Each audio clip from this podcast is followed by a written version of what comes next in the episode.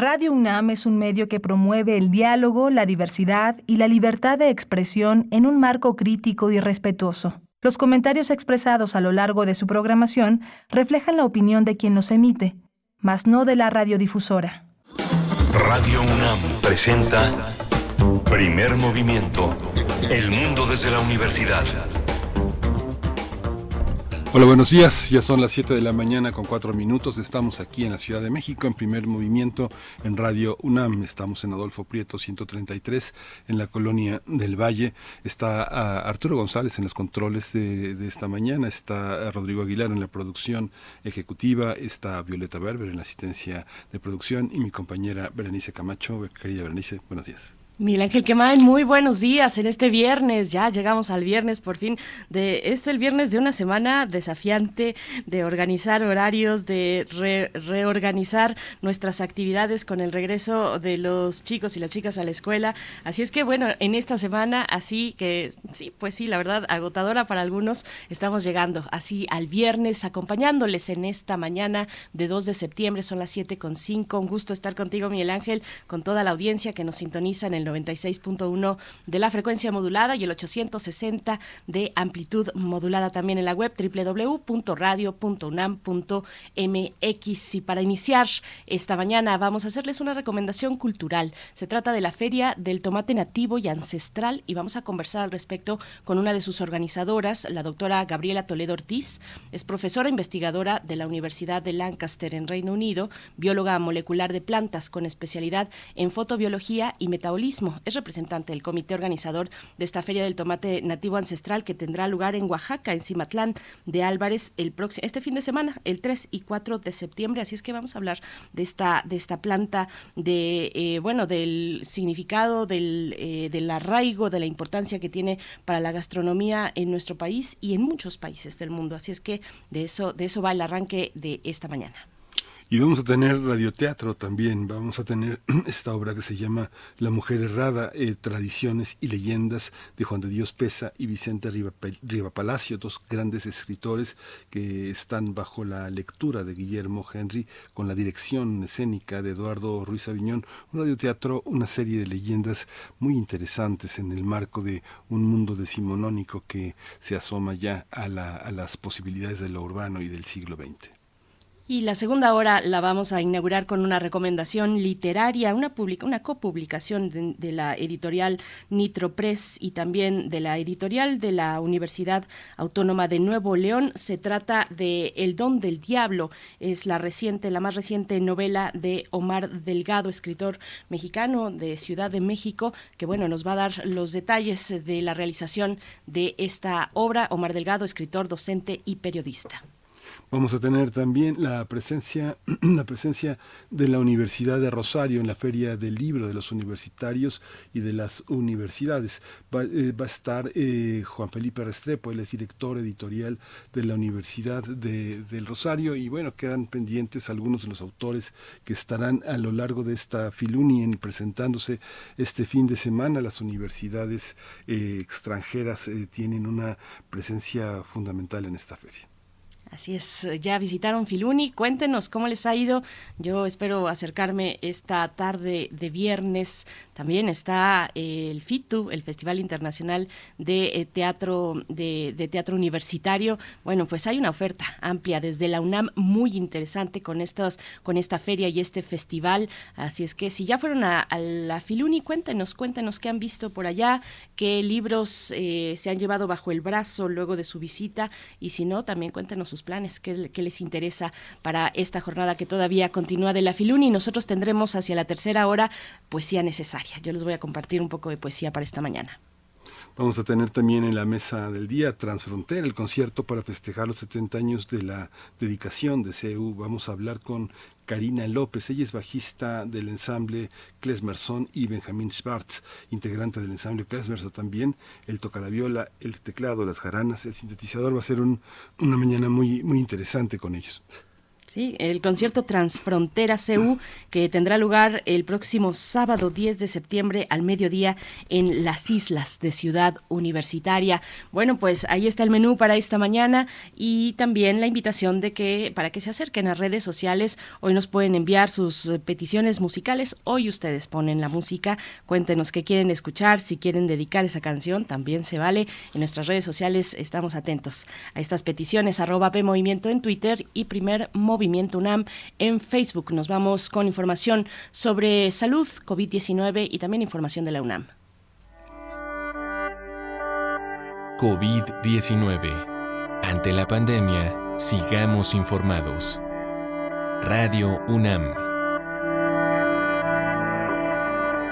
La Secretaría de Salud informó que en las últimas 24 horas se registraron 42 nuevos decesos, por lo que el número de fallecimientos por COVID-19 aumentó a 329.536. De acuerdo con el informe técnico ofrecido por las autoridades sanitarias, en este mismo periodo se registraron 4.772 nuevos contagios, por lo que los casos confirmados acumulados aumentaron a 7.032.024, mientras que los casos activos estimados a nivel nacional por la Secretaría de Salud son 27.235. Y en información internacional, también de salud, la Organización Mundial de, Salud informó que hasta el 31 de agosto se han contabilizado 50.496 contagios y 16 muertes por la viruela del mono en el mundo. La OMS reiteró que con las medidas adecuadas este brote puede frenarse eh, y hay que recordar que la viruela del mono fue declarada como emergencia de salud pública internacional el 24 de julio pasado. Y en información de la UNAM, la Universidad Nacional Autónoma de México, junto con cuatro universidades más, participa en el proyecto de la NASA Aztec Sat, que tiene el objetivo de crear un sistema de monitoreo basado en satélites artificiales con software libre y hardware comercial. El proyecto contempla el diseño y construcción de cuatro mini satélites idénticos que orbitarán la Tierra para rastrear animales marinos que migran desde los polos norte y sur hasta el Ecuador y regresan. José Francisco Valdés Galicia, coordinador del programa espacial universitario, detalló que esta casa de estudios desarrollará uno de esos mini satélites con el respaldo de la Unidad de Alta Tecnología de la Facultad de Ingeniería, los Laboratorios Nacionales de Ingeniería Espacial y Automotriz y de Observación de la Tierra, así como con especialistas de los institutos de Astronomía y Geofísica.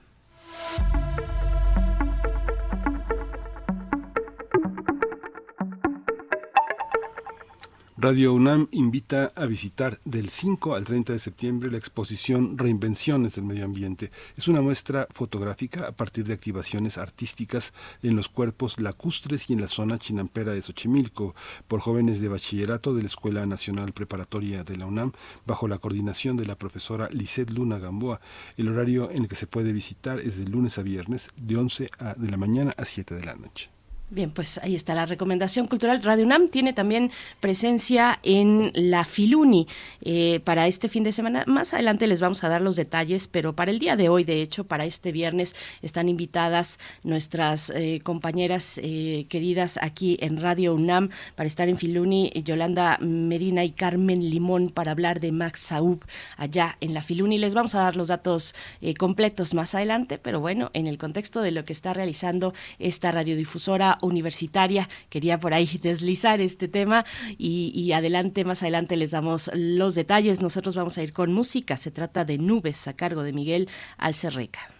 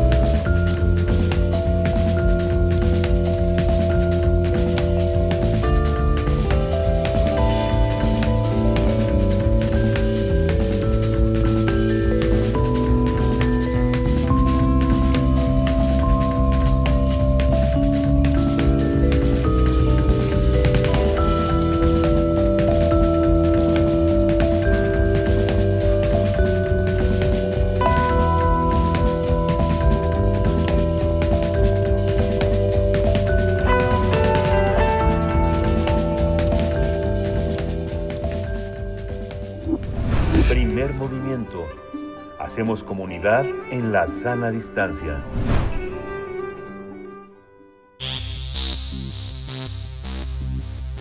De festivales, ferias y más. Recomendaciones culturales. La feria del tomate nativo y ancestral Xitomatl se celebrará en Cimatlán, Oaxaca, el próximo 3 y 4 de septiembre con el propósito de crear vínculos y diálogos entre pequeños productores de tomate, cocineras tradicionales, chef, académicos y consumidores.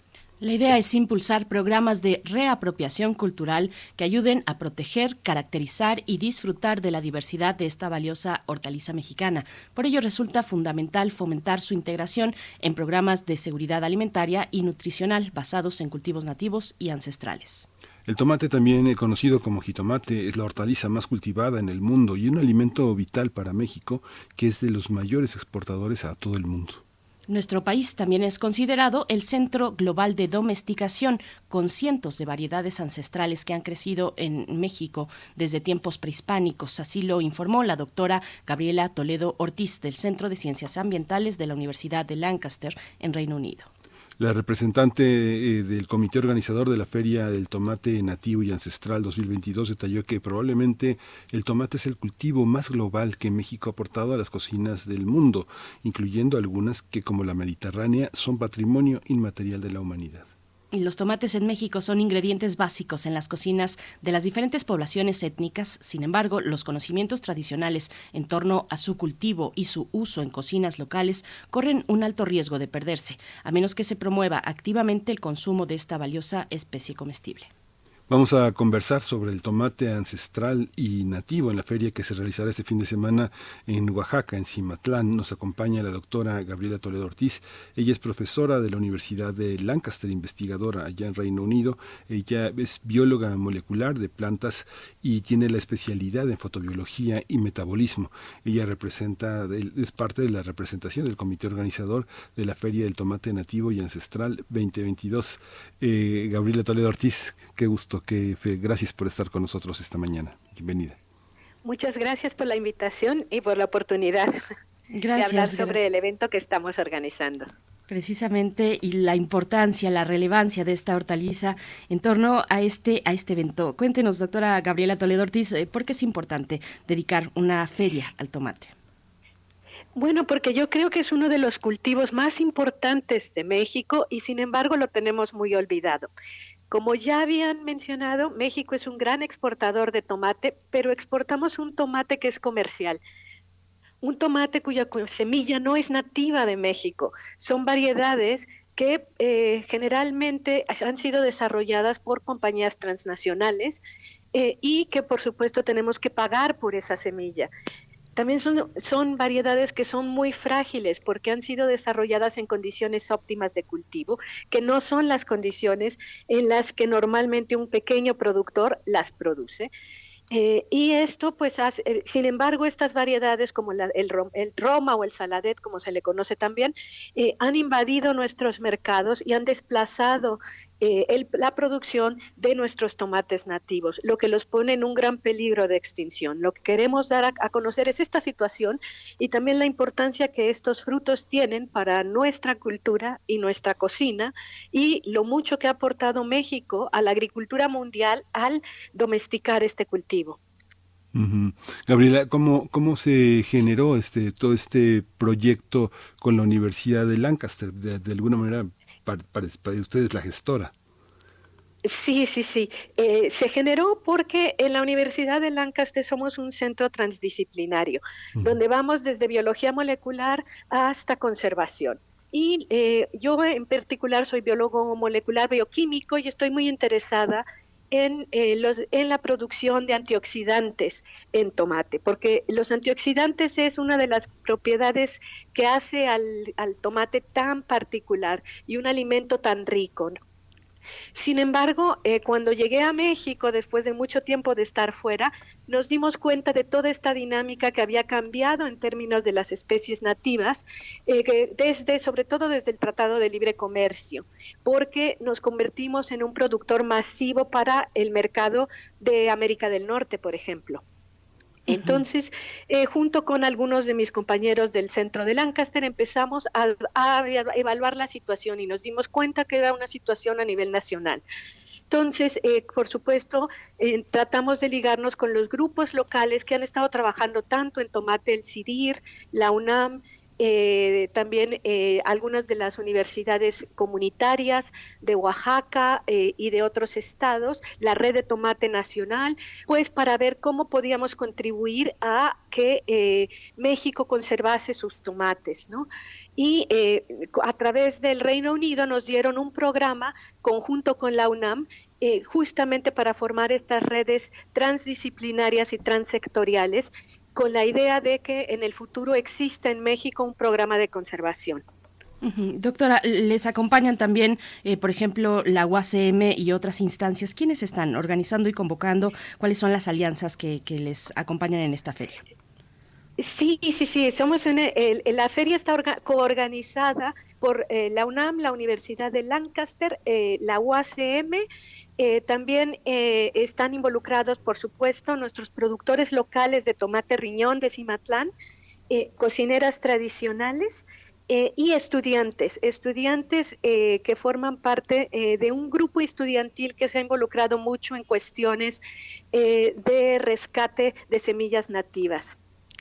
Eh, además participan con nosotros, por supuesto, otras instituciones que han eh, tradicionalmente trabajado muchísimo en tomate en México, como el CIDIR, eh, como el Colegio de Postgraduados, que, que, han sido de las universidades líderes, de los centros académicos líderes en el país en términos de tomates.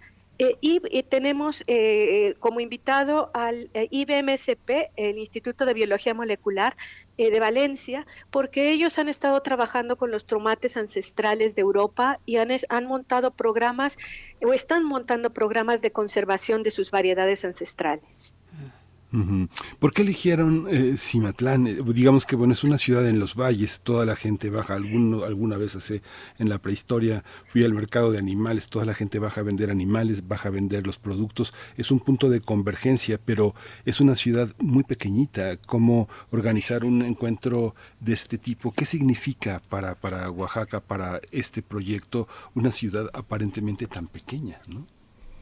Sí, sí, sí. De hecho, quisimos sacarlo de la ciudad de Oaxaca porque es en ciudades como esta, pequeñas, donde los productores ancestrales, los que conocen sus semillas nativas, los que aún las tienen y las consumen, están aquí. No están ya en los centros urbanos tan grandes como Oaxaca, porque en los centros, en la central de abastos, por ejemplo, de Oaxaca, lo que se encuentra es el tomate roma o saladet. Mm.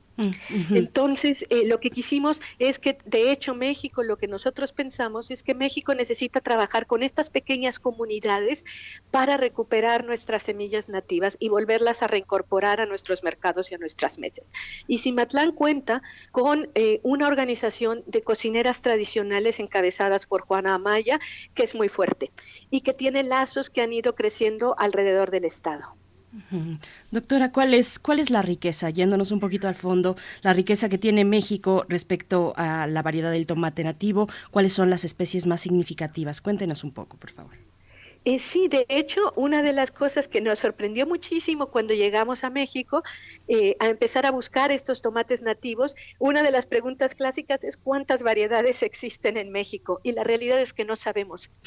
No sabemos porque ni siquiera la red de tomate eh, que lleva ya algunos años trabajando, bastantes años trabajando en México, ha logrado hacer recuentos a nivel estatal. Ni ningún estado en México está completamente evaluado en términos de los tomates que se poseen. Sin embargo, sí se sabe que estados como Puebla, como Oaxaca, son de los más ricos en términos de agrodiversidad. Eh, y eh, por eso es también que una de las cosas que es muy importante en México es hacer este recuento, ¿no? Y sobre todo eh, saber qué es lo que tenemos para poder protegerlo, ¿no?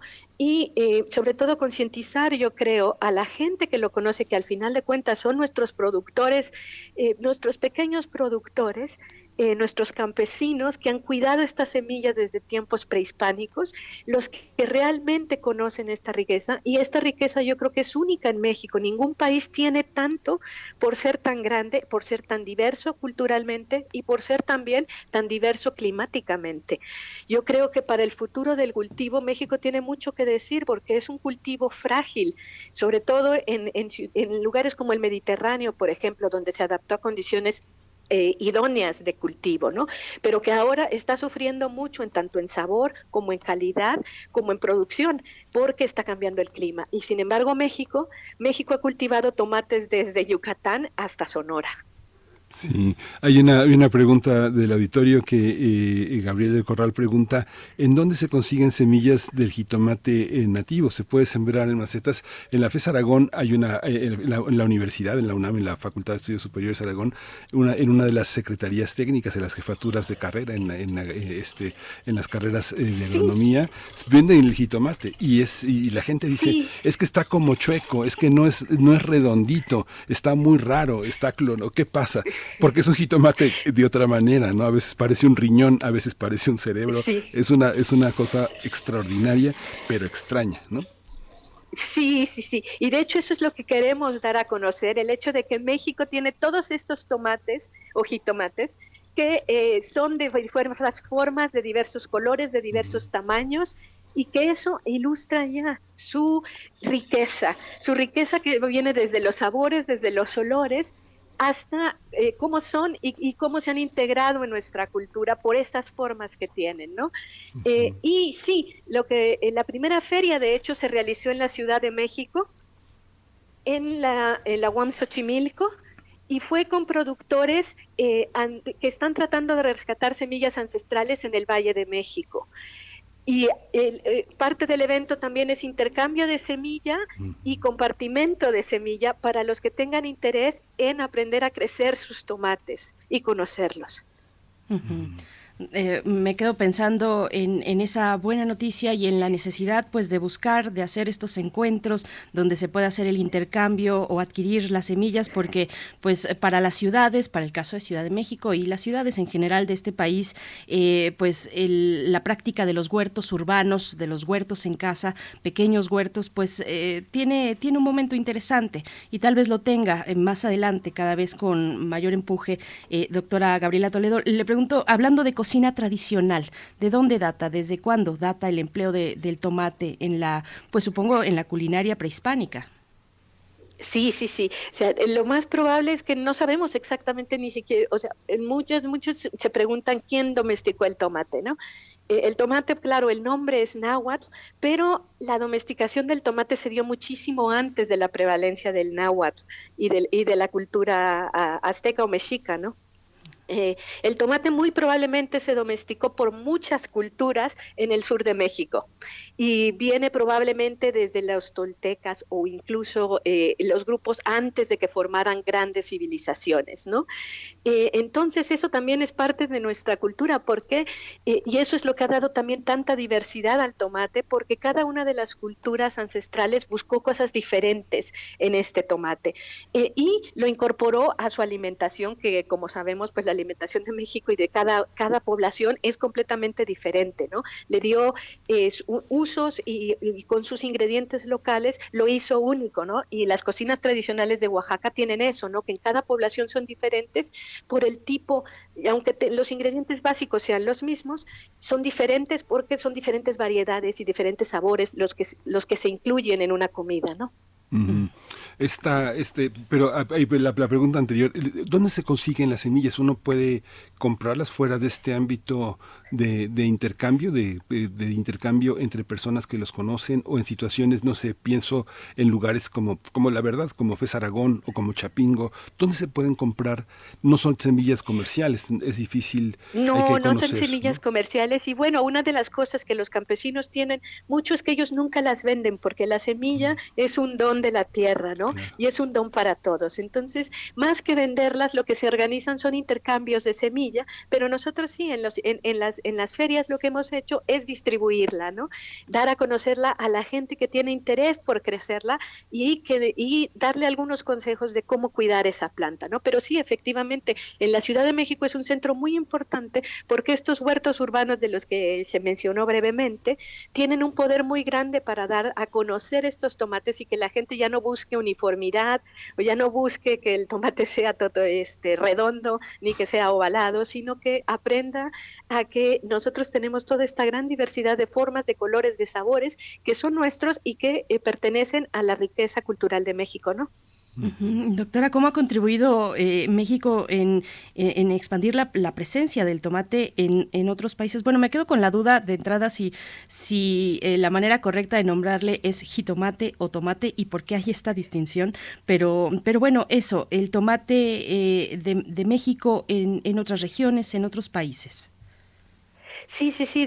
yo creo que es por eso lo que mencionábamos, que es pues, probablemente el cultivo que más impacto ha tenido de México al mundo, porque se habló mucho tiempo de si México era el centro de origen y sin embargo se ha visto que el centro de origen eh, con estudios genéticos es Perú, sin embargo es en México donde se domesticó, es el centro principal de domesticación y donde llegó a ser el jitomate lo que es ahora. Digamos que Perú tenía lo que eh, para el maíz es el teocinte, pero México tiene el maíz, ¿no? Perú también lo tiene, ¿no? Eh, es otro centro de, origen y de domesticación del maíz. Pero en el caso del tomate, eh, Perú se quedó como un centro secundario de domesticación y México fue el principal. Y de aquí fue donde salió a Europa para conquistar pues las cocinas del mundo, ¿no? Entonces eh, se le llama tomate o jitomate porque ya desde ahí vemos la, la diversidad que tiene México, porque dependiendo de la región del país, es como se le llama. En el centro sí es jitomate y nosotros lo conocemos así, yo soy del centro del, del, país, sin embargo en Oaxaca es tomate y, en otros estados como Veracruz también es tomate. Entonces por eso ya existe esa diversidad de nombres, porque pues si lo pensamos un poco, el náhuatl era una lengua extranjera también para las comunidades de aquí, así mm. que el tomar la palabra adaptada del español o el tomar la palabra náhuatl para ellos al final de cuentas era una lengua extranjera y eso pues ha hecho que el, el, el, nombre diverja un poco porque también existe el nombre en cada una de estas lenguas indígenas, por ejemplo en Oaxaca, ¿no?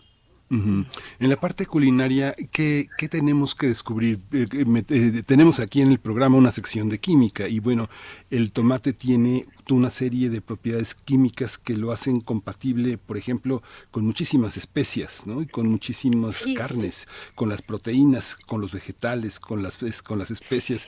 ¿Qué, qué virtud tiene esa capacidad, ¿no? como mencionan, pues e, eso es una de las, de las cosas eh, más increíbles de la comida tradicional mexicana, ¿no? Cómo llegamos a este tipo de guisados donde cada uno de los ingredientes que forman parte de la comida eh, se llevan bien entre ellos y además se ayudan químicamente entre ellos para que la absorción de, de nutrimentos sea idónea.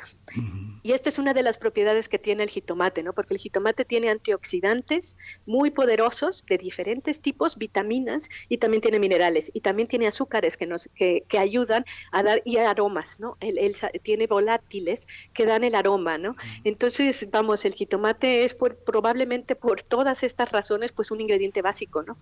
Doctora, es, es asombroso que siendo un ingrediente básico, es asombroso y lamentable que sepamos tan poco de un fruto que está en nuestra vida diaria. ¿Cómo, cómo acercarnos? ¿Por qué no lo hemos hecho? ¿Qué, qué, qué impide que, que, tengamos esta cercanía? Nos habla de un proceso de globalización, un proceso comercial con en el entonces TLC. ¿Cómo acercarnos a estos cultivos y por qué no lo hemos hecho antes? Sí, esa es una de las cosas pues sorprendentes, ¿no? Y que yo como investigador mexicano, soy mexicana, pero eh, vivo, he vivido mucho tiempo en el extranjero, me sorprendió, ¿no? Me sorprendió llegar a México después de 20 años y ver que esos tomates que yo recordaba de niña, pues ya no estaban en el mercado, ¿no? Yo decía, ¿qué ha pasado aquí, no? Entonces, eh, lo que yo creo es que pues lo hemos dado, es uno de los cultivos que tenemos por sentado, como también, por ejemplo, el frijol, ¿no? Eh, y que sin embargo al chile todavía no le ha pasado porque el chile son, son sabores eh, que se consideran irreemplazables. Y al jitomate se le dio se le, las poblaciones pues también por cuestiones en parte económicas tratando de los programas de modernización que metieron estas variedades eh, comerciales con la idea de que eran más productivas, pues se permitió que se diese ese cambio hacia variedades pues que no son de México, ¿no? y, yo creo que este ha sido un problema muy grave para el jitomate que no se detectó a tiempo y que sin embargo, por ejemplo, si vemos los planes a largo plazo de México de seguir produciendo más tomate para el, el, mercado mundial, el problema es que ese tomate se va a seguir metiendo en zonas de agrodiversidad. Esta, esta propiedades también que tiene el tomate, el tomate se puede, este, se puede poner crudo, se puede cocer, se puede freír, se puede, se puede eh, eh, poner seco, también se puede deshidratar. Esta, tal vez de las tecnologías más fuertes del tomate fue convertirlo, adicionarlo a los consomés. Esto, esto, eh, ¿qué pasa con las grandes compañías que hacen puré? ¿Con qué hacen puré? ¿Con buenos jitomates? ¿Con jitomates de qué clase? ¿Con qué clase de tomates? se hacen los, la síntesis de consomé, doctora?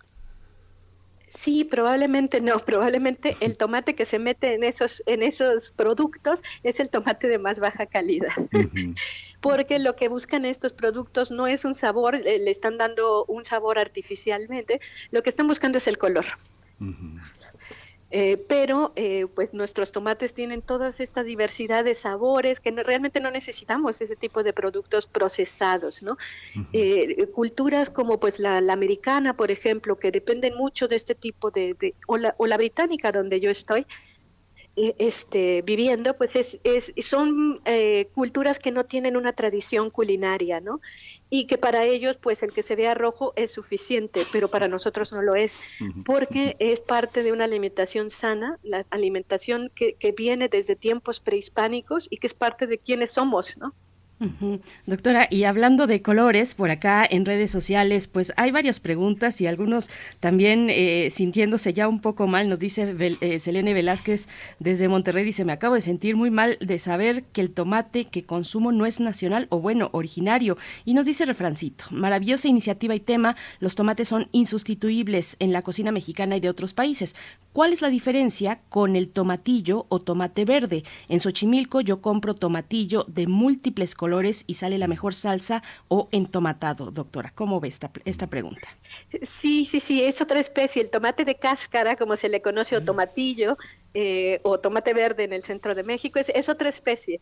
Eh, pero bueno, eh, el, aquí lo que de, lo que hemos estado eh, hablando, pues es el, del otro, no del tomate. Pero México también tiene una gran riqueza de este tomatillo, que como ya bien mencionan, no es solamente verde, no es solamente el, el, grande que nosotros conocemos en el Valle de México, sino que los hay pequeñitos, los hay morados y los hay semisilvestres, los hay domesticados, ¿no? esa es otra de las grandes especies que también es, es, es nativa de México eh, y pues que también hay que proteger, ¿no?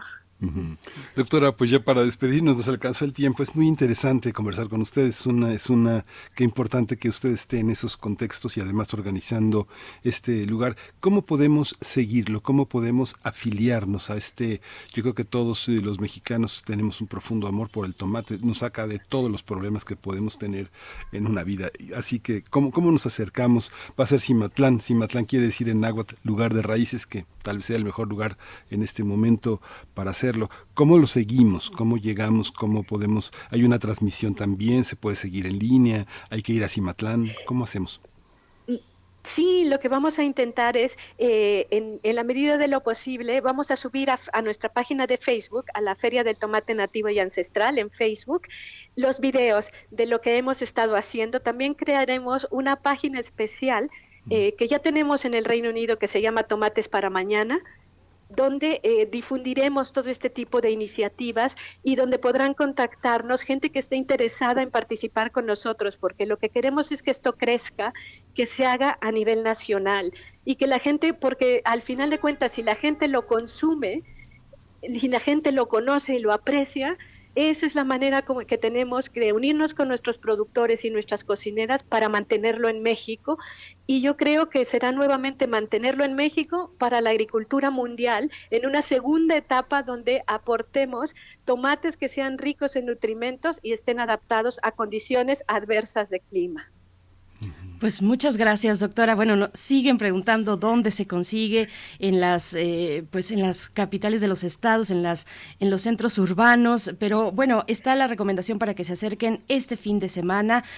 si no están cerca de Cimatlán de Álvarez en Oaxaca, pues que se acerquen a través de la página de Facebook Feria del Jitomate Nativo y Ancestral este 3 y 4 de septiembre para que puedan pues acercarse a las actividades que logren encauzarse en ese canal digital, porque habrá, bueno, por supuesto en presencial, venta de tomates nativos, intercambio de semillas, cata de tomates, venta, venta de, platillos tradicionales, en fin, talleres también de cocina tradicional y contemporánea y bueno, eh, con mucho más, muchas más reflexiones acerca de este fruto eh, nativo en nuestro país. Doctora Graciela Toledo Ortiz, profesora investigadora de la Universidad de Lancaster, Reino Unido, bióloga molecular de plantas con especialidad en fotobiología y metabolismo, también representante del comité organizador de la Feria del Tomate Nativo y Ancestral 2022. Muchas gracias, muchas gracias de verdad por esta presencia y por todo lo que nos deja para la reflexión.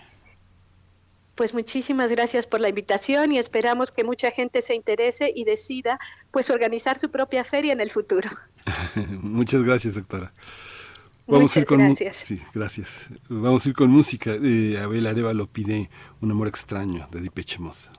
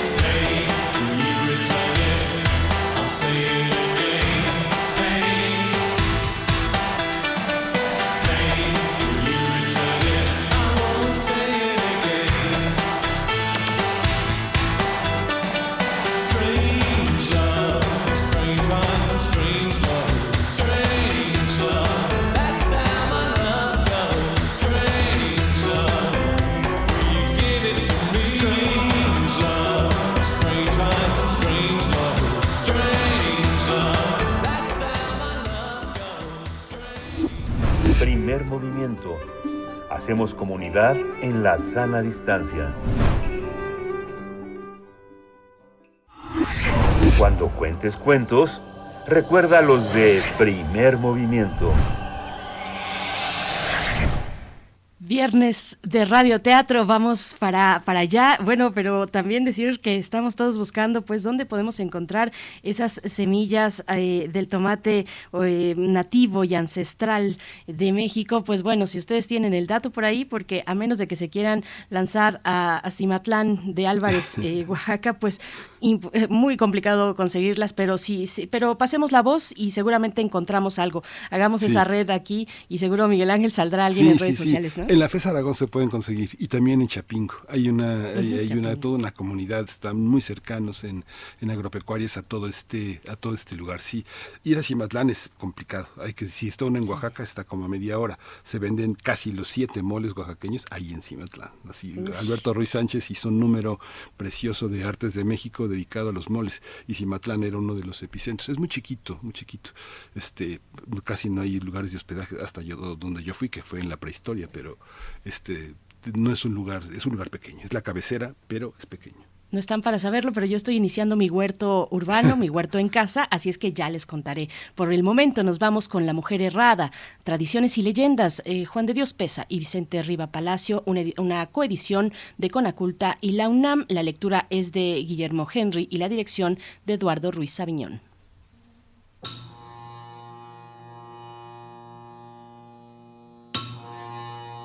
Tradiciones y leyendas mexicanas. La mujer errada. Leyenda de la calle de la Puerta Falsa de Santo Domingo. Vicente Palacio, Juan de Dios Pesa.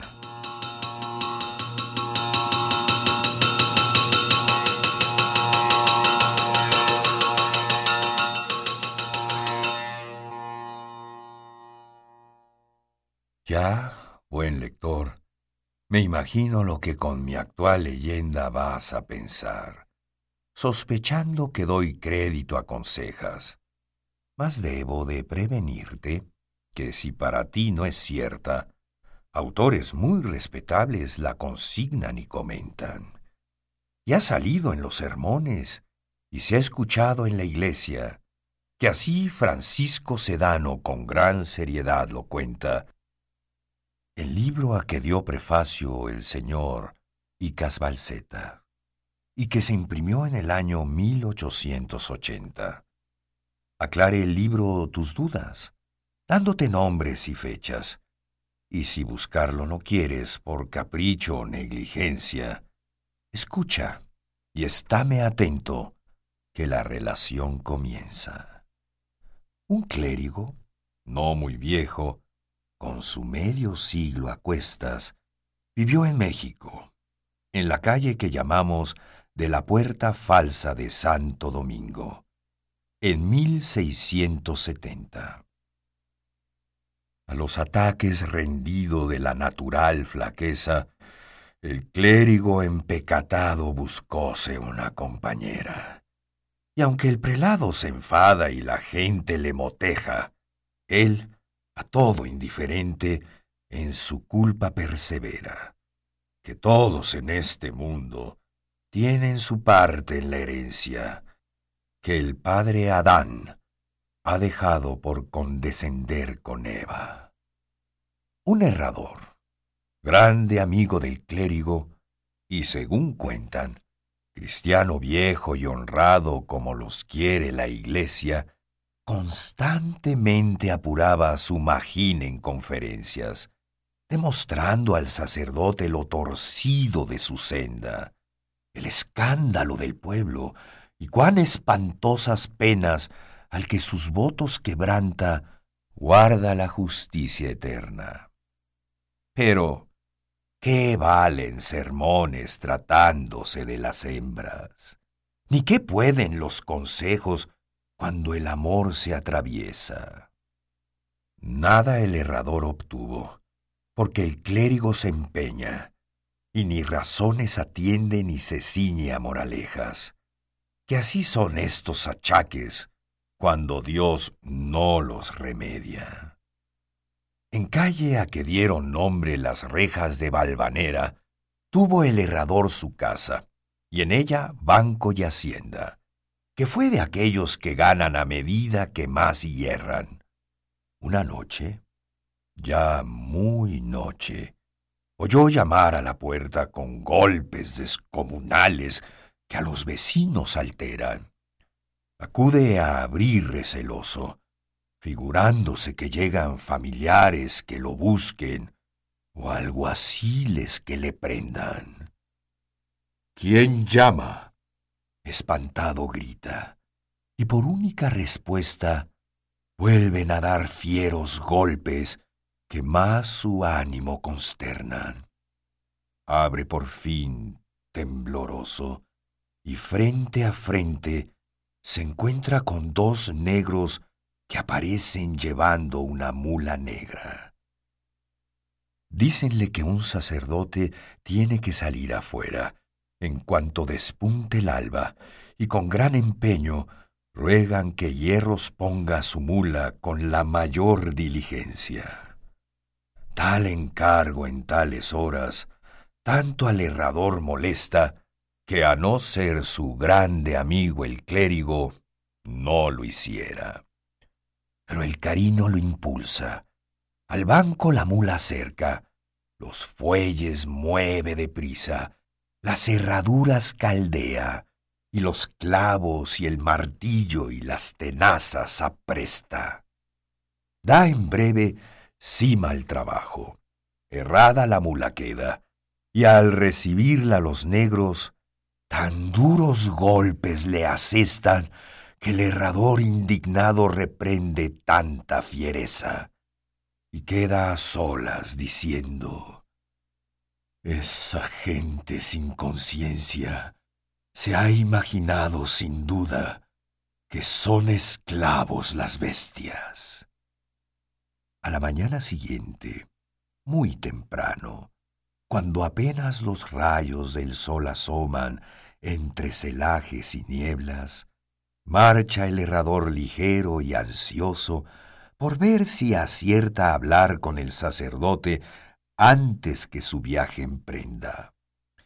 Llega a la casa y pregunta, y sabe que a pierna suelta duerme el clérigo tranquilo y no ve a nadie que sepa del viaje ni del encargo. Sube veloz la escalera, y como tan confianza goza allí, pasa y despierta a su amigo, y sin ambajes toda la historia le cuenta. Soltando una carcajada, el clérigo contesta. Ni yo he pensado en tal viaje, ni tengo tal mula negra, ni negros para la mula, ni causo negras molestias. Todo ello ha sido una broma que en este instante festeja algún pícaro que quiso errar a su mula mi cuenta. Voy a contárselo a Juana, y porque más le divierta, venid conmigo, y veréis cuánto ríe a costa vuestra. Pasan juntos a la alcoba. A Juana dormida encuentran. Quiere el padre despertarla, le habla y no alcanza respuesta. Parece que tiene un sueño pesado como una piedra. La mueve y sigue insensible. Toca su frente Está yerta. Blancas están sus mejillas, su rostro como de cera. Rígidos sus miembros todos. ¡Qué pavor! Juana está muerta. Con miedo el padre le toma una mano, se la observa llena de sangre y advierte que tiene clavada en ella una herradura. ¡Qué espanto! y con horrible sorpresa ambos pies y la otra mano errados también contemplan. Queda el padre absorto, mudo. Su amigo entonces se acerca y siente tornarse en hielo toda la sangre en sus venas, y quiere hablar, y no puede mover de susto la lengua, pues los hierros reconoce que puso a la mula negra. Llamados para tal lance muy pronto a la casa llegan tres religiosos muy graves, de mucho saber y prendas. A la infeliz examinan, notando que está sujeta la lengua con tosco freno y sobre la espalda impresas hondas señales de golpes que antes de morir le dieran. Después de largos exordios y reflexiones muy serias, y citas de santos padres y teológicas sentencias, convinieron de consuno que cosa tan estupenda es castigo con que quiso la divina providencia dar ejemplo a pecadores que necesitan enmienda, y que a la mísera Juana Dios convirtió en mula negra, y la entregó a dos demonios condenándola a la pena de que la erraran en vida y la despreciaran muerta. Que mujer que muere errada tiene condición de bestia, y por tanto sepultura en sagrado se le niega. Y por fin, que siendo el caso de escándalo y de conciencia, ninguno de los presentes a descubrirlo se atreva, enterrándose el cadáver dentro de la casa misma. Así lo hicieron al punto, y aquí el narrador agrega que el clérigo, arrepentido, huyó a ocultar su vergüenza, y uno de los circunstantes quedó con tan honda huella que siendo clérigo y cura, entró a monástica regla, y que cien años más tarde, predicando en la profesa, citó el caso un religioso como ejemplo en la cuaresma. Cuando ya de boca en boca pasó historia tan tremenda, el pueblo tomó por cierto, y lo toma hasta la fecha, que mujer que a sacerdote caricias de amor acepta, la convierte el diablo en mula en otra vida o en esta. Hace del sermón un siglo, y escribo yo esta leyenda, como el curioso parlante diciendo de todas veras, a riesgo de que el lector clásicamente se duerma. you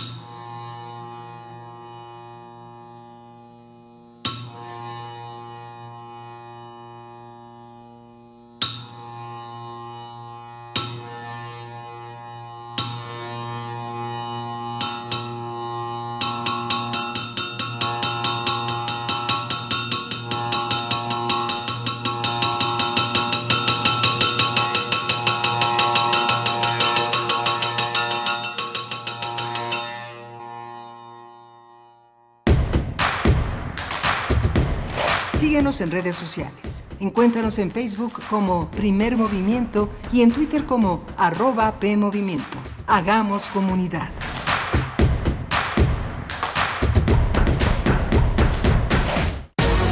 Lo social, lo político, lo económico, lo cultural son fenómenos que nos competen a todas y a todos. Nada debe sernos impuesto, porque tenemos una voz, una opinión, tenemos derecho a debate. Analiza lo que sucede en la sociedad en compañía de universitarios, juristas, especialistas y activistas. Con Diego Guerrero, los martes a las 16 horas por Radio UNAM. Experiencia Sonora.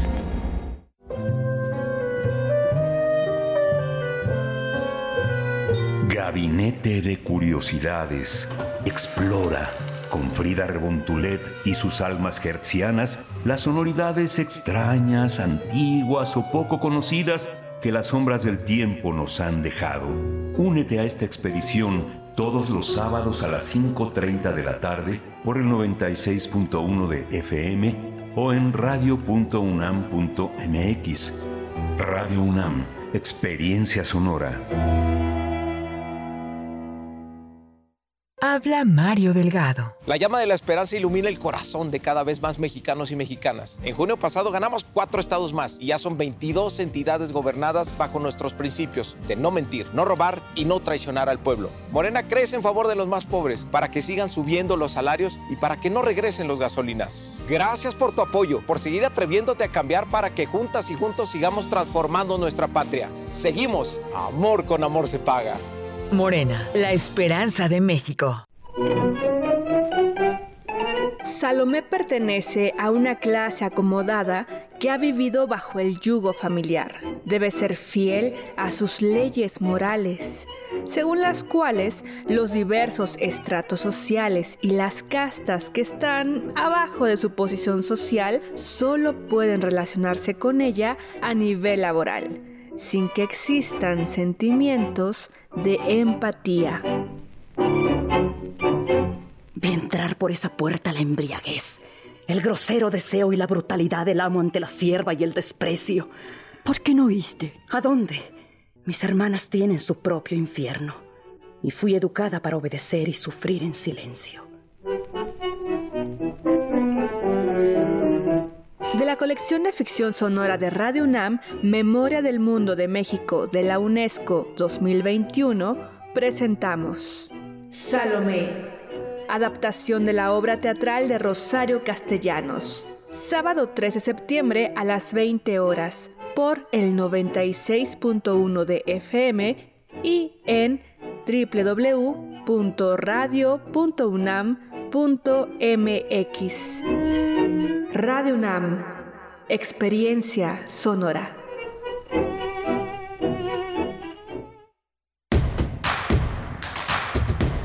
Queremos escucharte.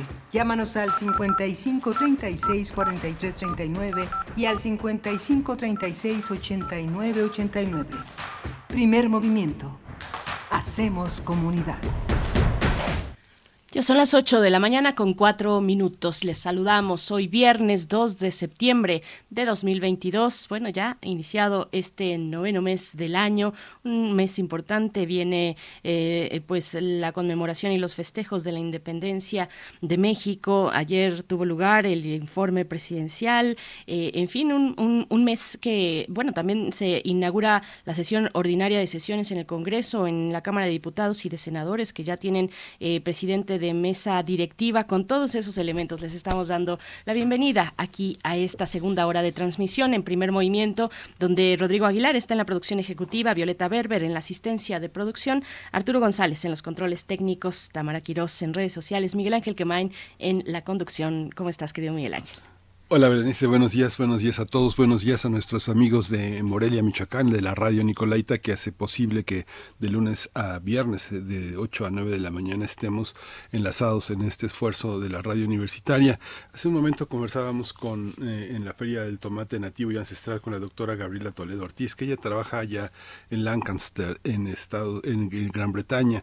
Es un proyecto entre México y Gran Bretaña, entre la Universidad de Lancaster, y que aquí en México tiene a la doctora Patricia León Mejía, que está, ella está, ella es bióloga molecular y, y eh, trabaja en la biotecnología de plantas, tiene un equipo aquí muy, muy importante que liderea con este aquí en la UNAM, en el Instituto de Biotecnología, pero conversábamos también para los interesados en en las semillas. Hay un gran maestro, un gran maestro que está en la FES Aragón, que, este, que es Eugenio Cedillo, Eugenio Cedillo Portugal, trabaja con otra profesora que es Leoba Pamela Martínez Hernández, que ellos eh, tienen el, Centro de Prácticas Productivas de una licenciatura que se llama Planificación para el Desarrollo Agropecuario. Entonces cultivan muchísimas, muchísimas plantas, eh, las lechugas parecen de otro planeta, son enormes, los jitomates eh, muy hermosos, y desde 2005 ya tienen cuatro invernaderos, es, es un ambiente muy interesante en la parte trasera de la FES Aragón, quien conoce la avenida Rancho Seco, la avenida Central, todo ese rumbo que está por el metro Netzahualcoyot, podrá sumarse quien esté cerca, eh, eh, hacen unos cultivos verdaderamente extraordinarios, ¿no? Y son precios muy accesibles. También en esa carrera hacen otro tipo de cosas, con carnes, embutidos, etcétera. Pero las plantas son muy, muy impresionantes. Hacen limón, melón, este, zanahorias, este, de todo, de todo, una gran, una gran huerta, así que se pueden sacar. Ellos tienen una página que se llama planificacionfesaragón.com, la han desarrollado ellos por su cuenta, aunque es una página de universitarios, pero bueno, vale muchísimo la pena asomarse porque es un lugar de ventas y vale la pena ir por una buena bolsa de mandado para, para este, con materiales muy sanos, además sin pesticidas, eh, todo, es, es orgánico. orgánico, le gusta mucho a la gente, algunas personas lo orgánico, pero bueno, aquí es muy orgánico, muy, muy natural, muy interesante. Pues yo creo que, bueno, qué, buen, qué buena recomendación. Miguel Ángel está cercana a muchos universitarios y universitarias. Yo creo que aquí en Primer Movimiento deberíamos, por lo menos a través de nuestras redes sociales, que nos empiecen a dar los, eh, pues las coordenadas donde podemos ubicar, eh, sobre todo eh, cultivos nativos. Podríamos hacer una pequeña, pues no, no sé si una red, pero sí una bitácora tal vez o un, pues una agenda de dónde ustedes están consiguiendo, dónde han escuchado que podemos encontrar cultivos nativos en, en nuestras ciudades, en el país. Cuéntenos, cuéntenos si saben por ahí. Hay, hay varios comentarios al respecto, bueno, eh, muy sabrosos algunos. Ya se nos hace agua a la boca de morder un, un buen jitomate riñón, por ejemplo, pero nos dice, eh, ay, se me está perdiendo por aquí porque mm, Alfonso de Alba Arcos nos estaba comentando pues sobre los múltiples usos. Es que el jitomate, ah, aquí está, dice, interesante conversación, dice, en esta casa tres personas consumimos unos dos kilogramos de jitomate a la semana. ¿Cómo? En ensaladas, crudos o en salsas cocidas, asadas o fritas. Casi nunca usamos puré enlatado o de tetrapac. Preferimos licuarlo o martajarlo, indispensable. Ay, Alfonso de Albarcos, pues que, que este, pues sí, esos son los usos múltiples del jitomate, mm, del tomate. Nos dice eh, Carmen Valencia, dice, buenos días, yo vi y comí en una ocasión unos jitomates bola negros muy ricos, dulzones. Decía, pero yo creo que ahí, Carmen, la cuestión es que saber si esos jitomates, bueno, dónde los compraste, pero esos jitomates si son de semillas nativas o si vienen de semillas pues desarrolladas por la agroindustria que tanto daño le ha hecho a los cultivos nativos. Eh, em, yo creo que, bueno, y sabemos que eh, con otras especies muchas veces se trata de semillas transgénicas que, por ejemplo, no se pueden propagar, no se pueden multiplicar, no las podemos llevar a nuestra casa, hacer nuestros cultivos y pues con ello las transnacionales se aseguran sus ventas cada temporada, ¿no? Pero bueno, bueno, incluso también Miguel Ángel poniendo el contexto, ayer en el informe de gobierno, en el cuarto informe de gobierno del presidente mm. López Obrador, se abordó el tema de la soberanía alimentaria eh, y bueno, importante hoy a causa del conflicto en Ucrania, pero bueno, es una deuda en nuestro país desde hace muchísimo tiempo y ah, dijo, dijo específicamente sobre que habíamos alcanzado ya la soberanía en el frijol, al menos mm. eso fue lo que mencionó Miguel Ángel, no sé si lo, detectaste por ahí. Sí, sí, está en el cuarto, en el cuarto informe, son pequeños pequeños eh, logros que son resultado de muchísimas comunidades. En esa página que les recomendaba de planificaciones, FES Aragón, hay muchos, todo es científico científico, pues es, la UNAM y es una carrera, es una licenciatura, hay muchos manuales de, de producción gratuitos que se pueden descargar para hacer fresa, pepino, chiles jalapeño, espinaca, digamos tú que ya te arriesgaste a hacer una huerta, Berenice, este, en espacios que son muy limitados, la llegada del sol, muchos elementos, pero se pueden hacer lechugas, hay manuales de apoyo para crear manuales de sustratos, de riego y de fertilización, de cómo crear el invernadero, todo eso sostienen materiales descargables en PDF que son muy interesantes y tiene eh, un video tutorial para cultivar este jitomate. un, lo muestra este, cómo hacer, cómo regar, cómo crear mangueritas para hacer una red de, de, de abasto de agua permanente, porque es una planta que consume muchísima agua. ¿no? Muy interesante.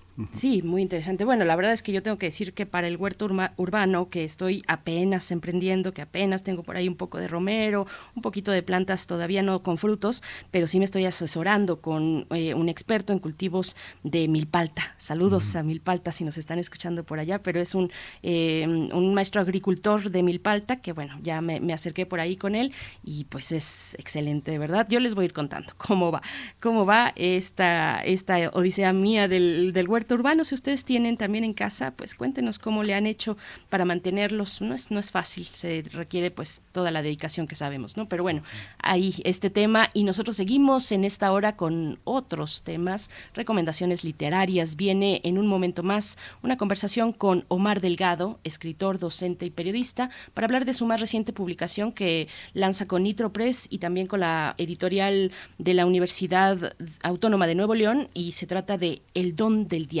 es el título de esta novela, Miguel Ángel. Sí, el don del diablo Omar, Delgado es un autor muy prolífico, eh, ensayista, es académico, es eh, eh, una, una, persona que está muy, muy al día con este tema de la lectura de la literatura mexicana. Va a ser un privilegio tenerlo. Es una hermosa novela que poderosa, poderosa y dura, El don del diablo. Así que bueno, la, la, editó Nitro Press en su colección negra, Nitro Noir, que es así una, una colección policíaca también muy, muy, muy, muy bella, muy bien diseñada con la Universidad de Nuevo León. Pues vamos para allá. Vamos. Toma nota y conoce nuestra recomendación literaria. La, la, en, dentro del marco de la Filuni vamos a tener la presencia de Omar Delgado. De acuerdo con Omar Delgado, su obra El don del diablo es una historia acerca del mal como síntoma de lo humano. El autor aborda cómo el mal sobrevive a pesar del tiempo, de la fuerza con la que dota a los débiles y aislados, pero sobre todo de las maneras que tiene de diseminarse y de cambiar de rostro. Es considerada esta una novela negra que forma parte de la colección Nitro Noir y la Universidad Autónoma de Nuevo León. Eh, Omar Delgado plantea la historia de Abundio, un anciano silencioso que solo observa mientras empaca las compras de los clientes. Se caracteriza también por lucir un, como un hombre fuerte de casi 80 años, simpático cuando se esfuerza. Sin embargo, es un experto en la arte, en el arte de la manipulación la mayoría de las personas que lo conocen ignoran que pasó más de eh, ignoran que pasó más de 30 años en prisión y que su lejana juventud se tiñó las manos con la sangre de estudiantes y guerrilleros durante la Guerra Sucia. Después de tantos años planea un último golpe en el supermercado donde trabaja, por lo que invita al lector a inmiscuirse en esta historia. Y vamos a conversar esta mañana con Omar Delgado sobre su más reciente publicación eh, lanzada por la Universidad la Autónoma de Nuevo León y Nitro Press. Nos acompaña en esta mañana. Él es, escritor, docente y periodista. Omar Delgado, te saludamos. Berenice, bueno, Miguel Ángel eh, Quemain y Berenice Camacho. ¿Cómo te encuentras? Hola Omar, ¿andas por ahí? Bueno, bueno, ¿qué tal? Muy buenos días, muchísimas gracias, mi querido Miguel. Berenice, gracias por la invitación. Pues aquí está Omar Delgado, el creador de este justamente de la novela del don del diablo. Entonces estoy a sus órdenes para cualquier cuestionamiento o reclamo. bueno, Omar, es una novela poderosísima, muy sonora, llena de este de un, de un diálogo eh, enorme, de una de una sonoridad eh, pues extraña en la literatura mexicana. Hemos tenido esa sonoridad en Rulfo, en Ricardo Garibay, en Luis Zapata, en Armando Ramírez, pero no es algo común. La gente normalmente construye un narrador que lo cuenta todo, pero la posibilidad de tener este conjunto de personajes alrededor de la voz es interesante. Cuéntanos, en medio, es, de alguna manera se fraguó, se cocinó eh, antes de la pandemia, pero durante la pandemia, donde aparentemente mucha gente estaba confinada, pero al parecer tus oídos no dejaban de escuchar a los personajes, ¿no? Fíjate, Miguel, fíjese este, que esta novela ya tiene bastante tiempo de, este, de haber sido cocinada. Inicié la, la escritura de esta novela a partir de un reto que tenía hace más o menos 10 años en un taller literario que con el que coordinaba con unos amigos acerca del bueno cómo se puede hacer tratar de hacer una novela una historia sacar, sacar, sacar una historia eh, pues interesante, trascendente, a partir de lo más cotidiano, ¿no? Y a mí la cuestión de lo, o sea, una de las cuestiones más cotidianas que se me hace es ir al súper y ver a los este, chicos y a los a la gente, al adulto, a las, las personas adultos mayores que son empacadoras, ¿no? De ahí surge la historia, pero esta surge, esta historia surge hace 10 años. Entonces, eh, tardé más o menos unos 3 años en escribirla, unos 2 años más en corregirla, porque saben que este ahora sí que las novelas siempre salen así como con su virutita, salen con con este con su suciedad y pues es, es que este pues la, la cuestión es este ahora sí que tallarlas y ponerlas bonitas que es muchas veces más extenuante incluso que la primera que el primer parto y otros cinco años en encontrarle este editorial ¿eh? porque sí fue un proceso también de que estuve tocando puertas estuve este o sea me lo, me la aceptaron finalmente en Nitro luego tenía que encontrar un coeditor que afortunadamente fue con la Universidad Autónoma de Nuevo León. Este ahí pues un gran abrazo y un agradecimiento tanto a Toño Ramos Revillas como a como a Mauricio Vares mis dos editores por permitir que Abundio ande por el mundo diseminando su mala semilla. Y este finalmente pues estaba por, por este publicarse, se atraviesa la pandemia, pero ya a la, hora que, a la hora en que se atraviesa la pandemia ya estaba escrita, ya estaba incluso con dictamen positivo. Entonces, pues bueno, esta novela tiene ya mucho tiempo de haber sido fraguada y afortunadamente ya la tienen en sus manos después de un largo tiempo, casi tan largo como el que pasó Bundio en la penitenciaría. Así es, unos 30 años en la peni. Yo no te voy a reclamar nada, Omar, ¿cómo crees? Pero sí te diré que me revolvió un poco el estómago, ¿eh? Y, bueno, es natural porque es una historia, eh, es una historia que aborda el mal, es una historia que se desarrolla en esta caótica y violenta también Ciudad de México. Háblanos un poco del argumento de tus personajes, del señor Abundio, de Uriel, de, de Mariana de Soraya. Cuéntanos. Sí, claro, por supuesto. Bueno, es una historia, como bien dices, Berenice, pues que está ubicada en la Ciudad de México y muy en especial, muy en específico, en el barrio de Tacubaya. eh, lo quise poner ahí como epicentro porque ahí hay un Soriana, que es el Soriana de Tacubaya, que es el que yo tomé como modelo para el centro neurálgico de la novela, ¿no? Que es este este centro comercial que tiene otro nombre en la novela. ¿Qué es lo que trato de abordar aquí? O sea, trato de abordar, en primer lugar, pues la um, pues bueno ya este uno la crueldad de una sociedad como la nuestra que uno se ceba en los este en los cómo se llama en los individuos más débiles no de alguna manera o que se trata de cebar en estos individuos que son pues evidentemente los ancianos y los jóvenes no en segundo lugar quise abordar también este tema de el mal, voy a decirlo así, de manera pues meta, metafísica, o sea, esta, este mal como esta eh, tendencia innata del ser humano a dañar al otro más allá de la de lo del propio pragmatismo, este, es decir, eh, pues todos en algún momento dado tenemos que este, mentir o tenemos en algún momento dado que hacer cosas no muy edificantes, pero hay cierto tipo de personas que lo hacen pues, porque más allá de tener que hacerlo por pura cuestión pragmática, que sí es parte de su naturaleza, ¿no? Podríamos decir. Y trata acerca de eso, pero que este tipo de conductas no son gratuitas, ¿no? Provienen de un abuso y provienen de una violencia sistémica y este social y de, eh, vamos, una construcción de la personalidad, en este caso personalidad masculina, que tiene que ver mucho eh, con esta cuestión pues de lo de lo abuso, de la violencia, del uso de la violencia como única este de todos tipos, ¿no? Violencia sexual, violencia este este ¿cómo se llama? psicológica como único vehículo de manifestar poder y de, y de manifestar dominio, ¿no? Entonces, eh, justamente en toda esta en todo este cóctel narro la historia de Abundio, que Abundio, como ya ustedes lo han dicho, es un anciano, es un anciano ya cerca de los 80 años, que trabaja de empacador voluntario, pero que tiene una historia de que él fue abusado, o sea, él fue abusado de mil múltiples maneras, y él al mismo tiempo se convierte en, su momento en un abusador, ¿no? Y sufre este proceso del, del este de la víctima que se convierte en verdugo y que sobrepasa en muchos este, sentidos a sus propios verdugos. Entonces, este señor Abundio se convierte pues de niño victimizado, de niño este, de joven este, precarizado, de joven violentado, en pues un, en un agente de la Dirección Federal de Seguridad, ¿no? En, un momento eh, y en una época en que las fuerzas del Estado pues podían desaparecer a los disidentes sin ningún tipo de rubores, sin ningún tipo de freno, ¿no? Entonces, este amigo pues se dedica justamente a torturar, se dedica este como judicial, como torturador de la DFS, hasta que, pues por ciertas cuestiones que no voy a decir porque son spoilers, este, cae en la cárcel. Cuando cae en la cárcel, pues dura 40 años eh, a, este, a la sombra y de repente por una cuestión de una reforma eh, judicial sale, pero sale, este, un anciano, sale eh, ahora, ahora sí que, este, pues desactualizado totalmente de un mundo que dejó de ver cuatro décadas atrás y que lo lo único que él sabe hacer pues son malandrinadas, ¿no?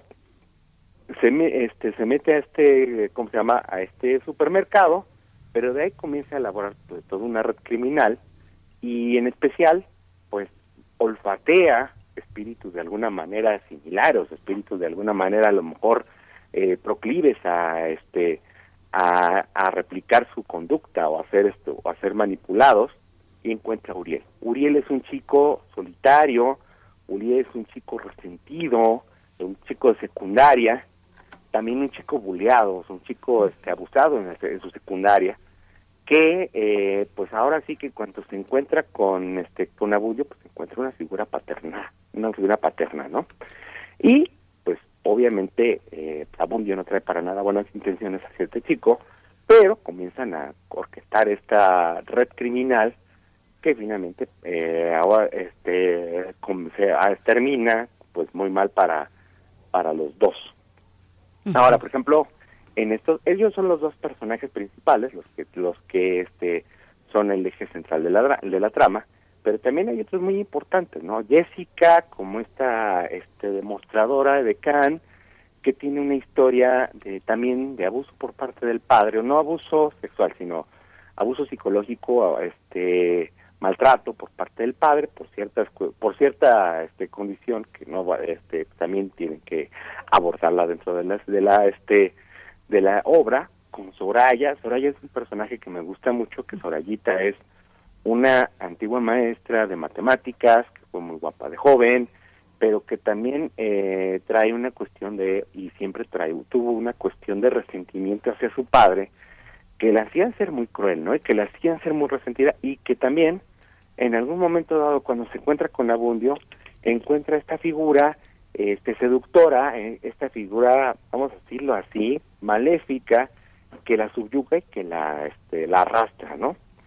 Tenemos también a Mariana, que es, eh, pues de alguna manera, el, ser más luminoso, el ser más, este, pues la, la, este, el personaje más luminoso, más esperanzado, que en un entorno como este tan cruel dentro de la novela pues no este no le queda o pues no le queda otro destino por ver sino que sino pues caer en el rol de víctima no sin embargo ella también tiene un desarrollo eh, este dentro de este proceso pues en el que finalmente eh, pues sufre un cierto tipo de sufre sufre un cierto tipo de martirio pero que también lo, este, lo logra sobrepasar con mucha dignidad y con mucha fortaleza interna, ¿no? A pesar de que también en un momento dado se queda sola, igual que Jessica, ¿no? Jessica, este, a mí me, de los, los personajes eh, masculinos, Juliel, este, Abundio, me gustan mucho, al mismo tiempo que de cierta manera me repelen porque no son personajes nada ejemplares,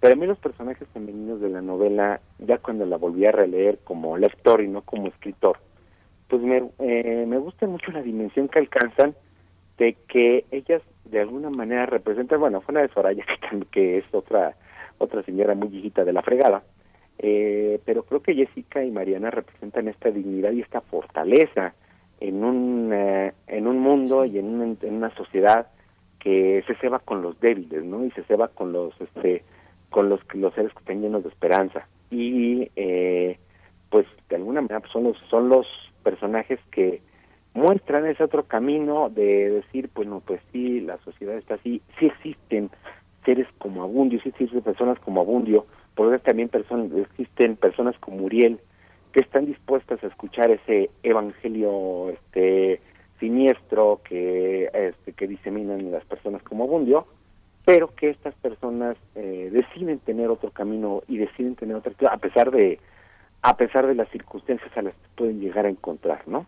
Entonces, eh, a mí es una novela que me gusta mucho por ese sentido, porque tiene muchos, muchos personajes que están dentro de un entorno cruel, pero que actúan de manera distinta ante esa crueldad, ¿no? O sea, pueden actuar lo mismo eh, sumergiéndose en la más, sumergiéndose en ella, actuando en sintonía con este mundo, o bien revelándose ante él, eh, no siendo pasivo, sino revelándose ante él con la dignidad de la persona que decide no, este, que decide no, no involucrarse en este tipo de cuestiones y seguir adelante, pues, a pesar de las circunstancias. Sí, esta cuestión de, del mal de personajes que albergan dentro de sí cuestiones que no tienen que ver con sus apariencias, ¿no? La aparente debilidad de un hombre mayor, las simpatías que promueve hacia el exterior, el origen de, este, de ciertos vínculos que orientan hacia el resentimiento o la crueldad. Todo esto hace de difícil digestión y de difícil legibilidad un, trabajo hace años, pero hoy parece que es una novela escrita para hoy, como un encargo de, eh, encontrarnos con situaciones que nos aparecen todos los días. ¿Cómo, cómo esta indagación, eh, Omar, sobre la condición humana elaborada tanto tiempo atrás, eh, la, la, ves amanecer en el contexto en el que vivimos. Justamente el súper, un lugar tan cotidiano, tan eh, donde la gente es tan explotada, tan maltratada, tiene lugar esas, esas, cuestiones, ¿no? ¿Cómo, ¿Cómo pensarlo? ¿Cómo no renunciar a ese rechazo de las editoriales o de ciertos mecanismos publicitarios para aceptar una novela como esta? ¿Cómo lo observas frente, también como lector de la literatura mexicana contemporánea? ¿Cómo, cómo fluye tu novela en esa corriente de, de acontecimientos, Omar? Bueno, este Miguel querido, pues mira, eh, para mí, como te decía, esta, esta novela, para mí esta novela es muy entrañable. Uno, porque decía mi suegro, en paz descanse, dice, uno nunca, uno no quiere el hijo más brillante, uno siempre quiere el hijo más tarugo. Y este, y más tarugo en el sentido que el que más le cuesta trabajo vivir, ¿no? Este, esta novela, de las, digo, llevo por, por fortuna siete libros publicados con este. Esta es la novela que más me ha costado colocar en el mercado editorial, pues porque justamente es un híbrido que es, digo, está inscrito dentro de novela negra. Yo le dije a Mauricio Vares, al editor de Nitro, que yo quería estar en su colección de novela negra, pero no es una novela negra tal cual, ¿no? Y esta, es, esta fue mi intención desde el principio cuando la escribí. O yo quería escribir acerca del humano, acerca de esta degradación humana, eh, pero no quería caer en los clichés del asesino serial o del narco o del tal, o sea, quería mostrar a partir de personajes cotidianos, incluso anodinos, que lo peor y lo mejor del ser, de, de la condición humana puede, puede florecer en cualquiera de nosotros, ¿no? Y en cualquier persona, por muy cotidiana este que, que sea su que sea su mandar, ¿no? Entonces de ahí nace Abundio, o sea, Abundio es un criminal efectivamente es un este como un vamos un, de alguna manera está inspirado en ciertos personajes también de la literatura eh, está inspirado un poquito pues por ejemplo en este en cómo se llama en, Filiberto García de Rafael Bernal aunque no es un describe tal cual pero sobre todo está inspirado en Don Chucho de los albañiles no o sea eh, creo que Vicente Leñero es un gran es, es un gran autor que lo tenemos muy olvidado y a mí Los albañiles me parece una obra capital dentro de la literatura contemporánea mexicana. Y bueno, yo quise y me basé y pensé en Don Abundio como esta, este, pues de alguna manera con estas características de Don Jesús, ¿no? como este velador eh, ganalla cabrón, pero al mismo tiempo este encantador y seductor. Este, bueno, esto por un lado, ¿no?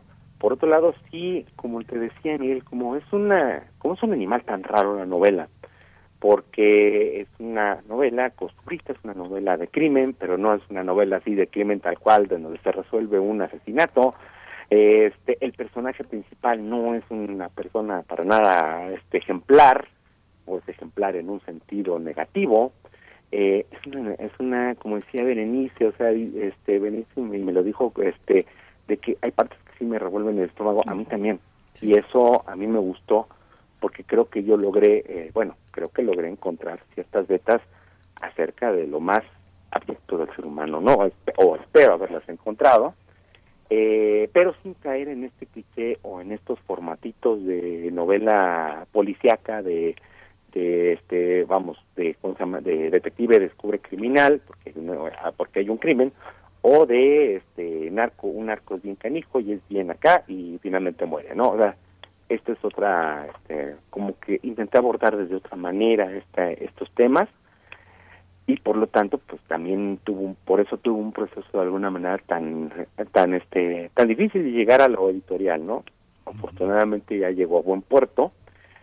Creo que es una novela a mí me gusta mucho de todo lo de lo que he escrito es lo que más me gusta por justamente por esta por esta decirlo, originalidad dentro de un entorno de novela noir, de novela política mexicana, aunque tiene pues muchos, este, incluso tiene, le quise hacer ahí un homenaje muy, este, muy oscuro a William Faulkner, este, hacia a este santuario de William Faulkner, pero este, justamente, pues, eh, esta, esta naturaleza fue lo que eh, no, permitió que no permitió que fuera tan fácil el que el que se publicara pero que también creo que al final llegó a donde debía de llegar.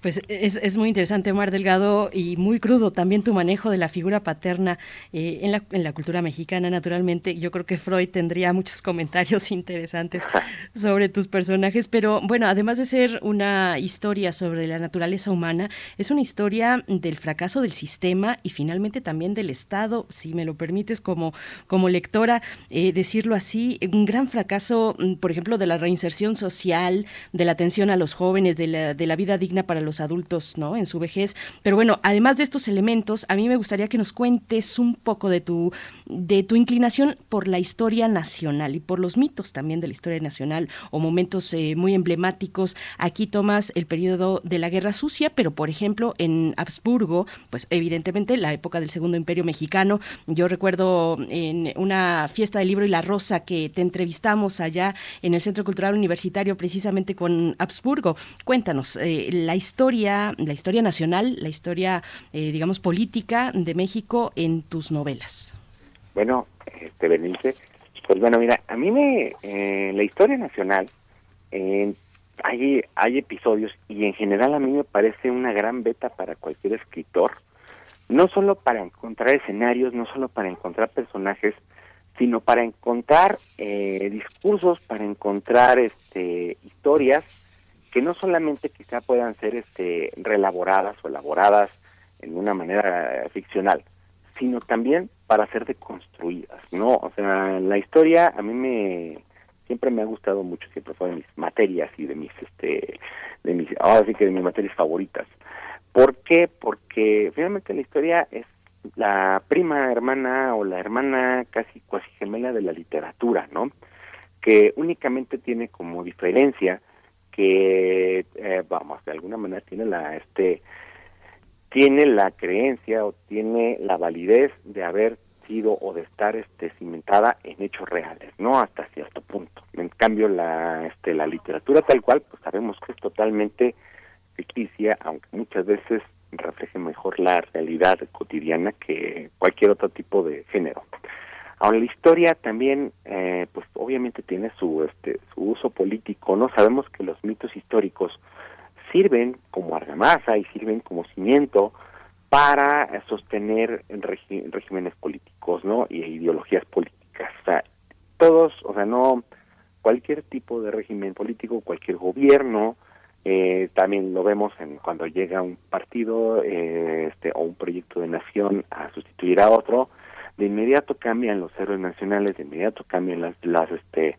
las, ¿cómo se llama? Las narrativas, se sustituyen y, este, y bueno, con base en esas narrativas se sumenta, se cimienta lo que, lo que se va a hacer en este nuevo gobierno, ¿no? O sea, la, la historia también tiene este lado de discurso legitimador y de discurso también totémico, que en un momento dado, eh, pues muchas veces muchas, muchas personas dicen pues, que no se puede ni siquiera tocar, ni siquiera se puede ver, los héroes ahí están con este, al, bien, mirando al cielo en su perfil marmóleo, y a mí me gusta mucho la historia, no solamente para, para saber quiénes somos, para analizar quiénes somos, sino también para faltarle al respeto, ¿no? O sea, este, hablaste de Habsburgo, Berenice, Adurgo también me gusta mucho porque es esta cuestión de desacralizar a figuras pues como Benito Juárez que por que por otro lado yo respeto y, y, este y vamos considero que lo considero una figura nodal dentro de la literatura dentro de la historia perdón nacional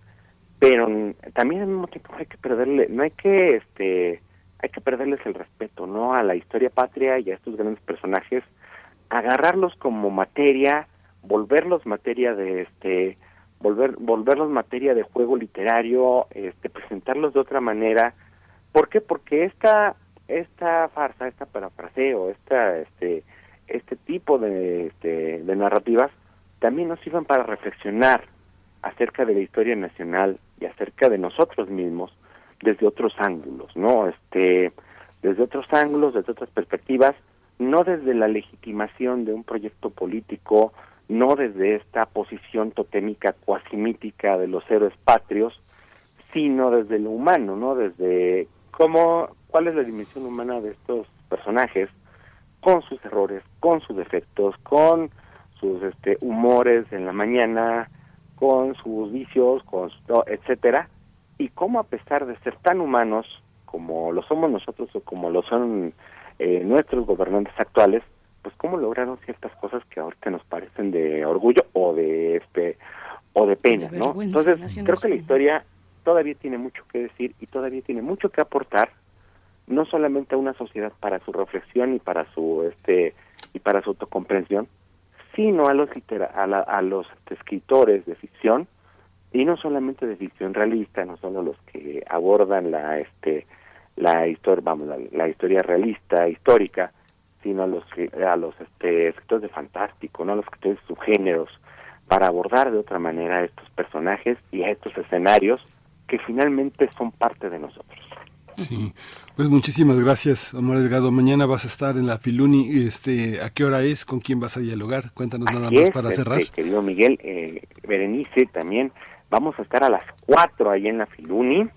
Vamos a estar, me van a presentar mis padrinos eh, Rubén Navali y Vicente Alfonso.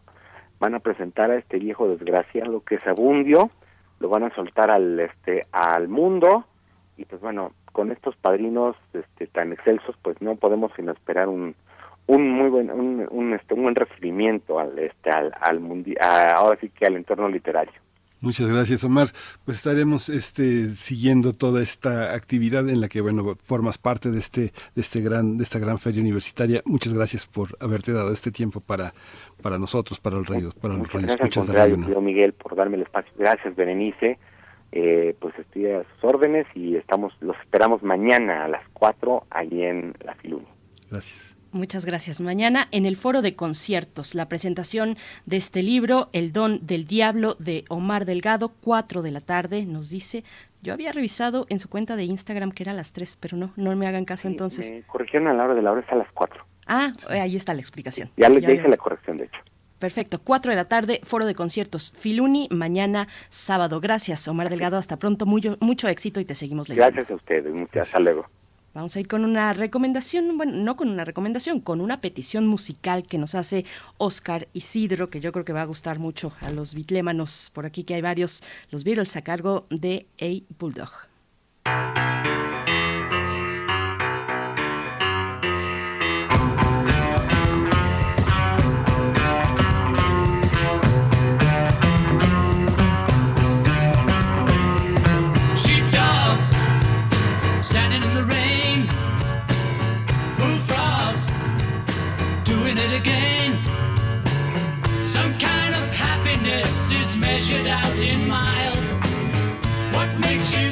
You're something special when you smile? Childlike, no one understands. Jackknife in your sweaty hands. Some kind of innocence is measured out in years. You don't know what it's like to listen to your fears. You can talk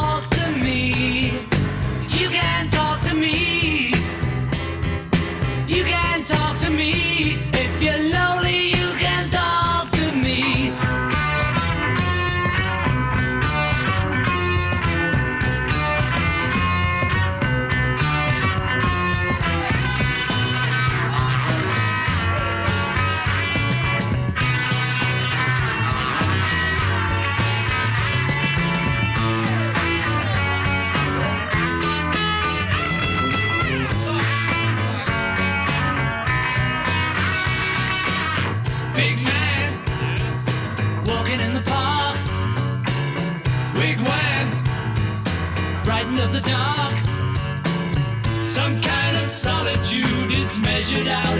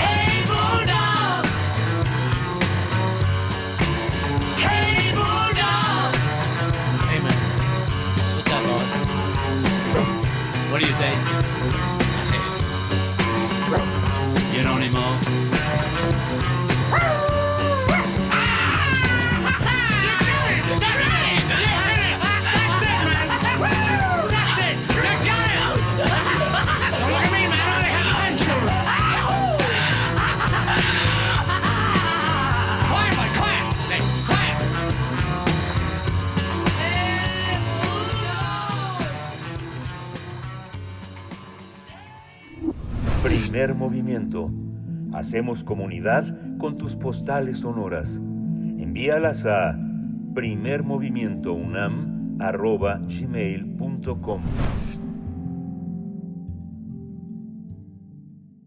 Nota del día. La Feria Internacional del Libro de las Universitarias y los Universitarios, la Filuni, es una celebración única en su tipo, donde las comunidades de prepa, de preparatoria, bachillerato y de la universidad en su licenciatura y posgrados se reúnen para celebrar este encuentro.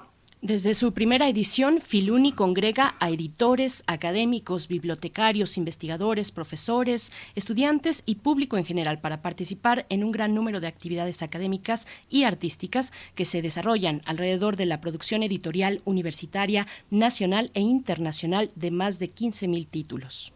En esta cuarta edición se espera una oferta editorial de la Universidad de Rosario en Filuni, eh, la presencia de Argentina en México y de México en Argentina. La Universidad de Rosario se orienta a la formación de profesionales con responsabilidad social y sentido de la ética republicana.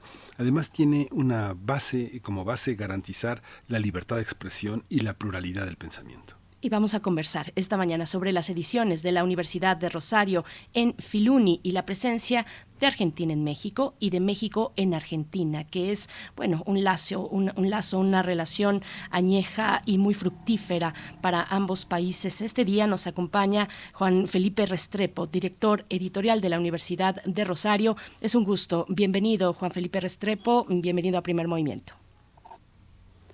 Eh, muchísimas gracias encantado de estar. Debo hacer una anotación eh, porque mi universidad tiene un nombre que a veces puede confundir. La universidad en Argentina es la Universidad Nacional de, del mm. Rosario, en Argentina. La mía es la Universidad del Rosario, en Bogotá, Colombia. Somos pues pueblos hermanos, pero la Universidad del Rosario queda en Colombia. Sí, lo que sucede es que teníamos eh, una, una, una, invitación que no se, se concretó de una persona de, de, Argentina, este Juan Felipe, pero sí tenemos muy presente que es Bogotá que es esta gran universidad en la que eh, te has eh, dado a la tarea con un enorme currículum, con una trayectoria que tal vez en México muchos no conocen, pero has estado al frente de proyectos editoriales en América Latina, en, en esta parte de la, de la UNESCO, este órgano eh, independiente que ha, ha, tenido una enorme importancia, Dualc, y ahora estás al frente de toda una serie de publicaciones, de coediciones que tienen, van a tener por primera vez en México esta, esta presencia. Cuéntanos un poco cómo, cómo qué, qué traen, qué, cuál es la probada con la que vamos a poder jalar el, eh, el hilo de este gran conjunto de pensamiento colombiano en México. Eh, la oferta es bastante grande, venimos prácticamente con todo el catálogo de la editorial de la Universidad del Rosario. Nuestro catálogo tiene más de 1.300 títulos, están exhibidos en eh, el stand de la edición académica en Filuni. Allí podemos encontrar adicionalmente a los libros de la Universidad del Rosario a 12 universidades más del país que obviamente tienen la eh, fortuna de ver lo bibliodiverso que es el país. Eh, una colección que dos colecciones que quisiera marcar son las coediciones que estamos trabajando con la UAM, la Universidad Autónoma Metropolitana en México. La primera es la colección Terra Firme, que es una colección de humanidades y ciencias sociales, que tiene ya más de ocho títulos que los invitamos a ver y la colección de la Biblioteca Latinoamericana sobre el libro, que también es en conjunto con la UAM. Pero adicional tenemos coediciones con eh, el CIESAS, eh, coediciones con la Universidad Nacional del Plata en Argentina, coediciones entre los eh, editores colombianos, coediciones con Ecuador, con Perú. La coedición es un buen punto para trabajar la circulación de conocimiento, sobre todo para, para América Latina. Gracias, eh, Juan Felipe Restrepo. Bueno, una disculpa, eh, aquí la cadena de información nos llegó así de esa manera, pero eh, finalmente es una presencia muy importante en Filuni. ¿Qué significa un espacio como ese visto desde afuera? ¿Qué significa la reunión de la producción editorial universitaria de nuestra región, pues concentrada en ese espacio que es Filuni? para mí el significado es de una importancia enorme poder enseñarle a, los mexicanos, a los estudiantes de la UNAM, a todos los que nos visitan en Filuni, lo que produce no solamente Colombia, sino lo que hay de Perú, lo que hay de Ecuador, lo que hay de mm, Costa Rica, que está como universidad invitada, como una de las universidades invitadas, porque les, está la Complutense y está la Universidad de Costa Rica. Eh, están las editoriales eh, canadienses, o sea, poder eh, tener en un recinto ferial la posibilidad de, de, ver todo lo que la academia produce en, en, el formato libro y en el formato revistas, realmente es de, es de lujo. O sea, yo creo que la, la contribución a la circulación de saberes la permiten estos espacios como lo es la Filuni.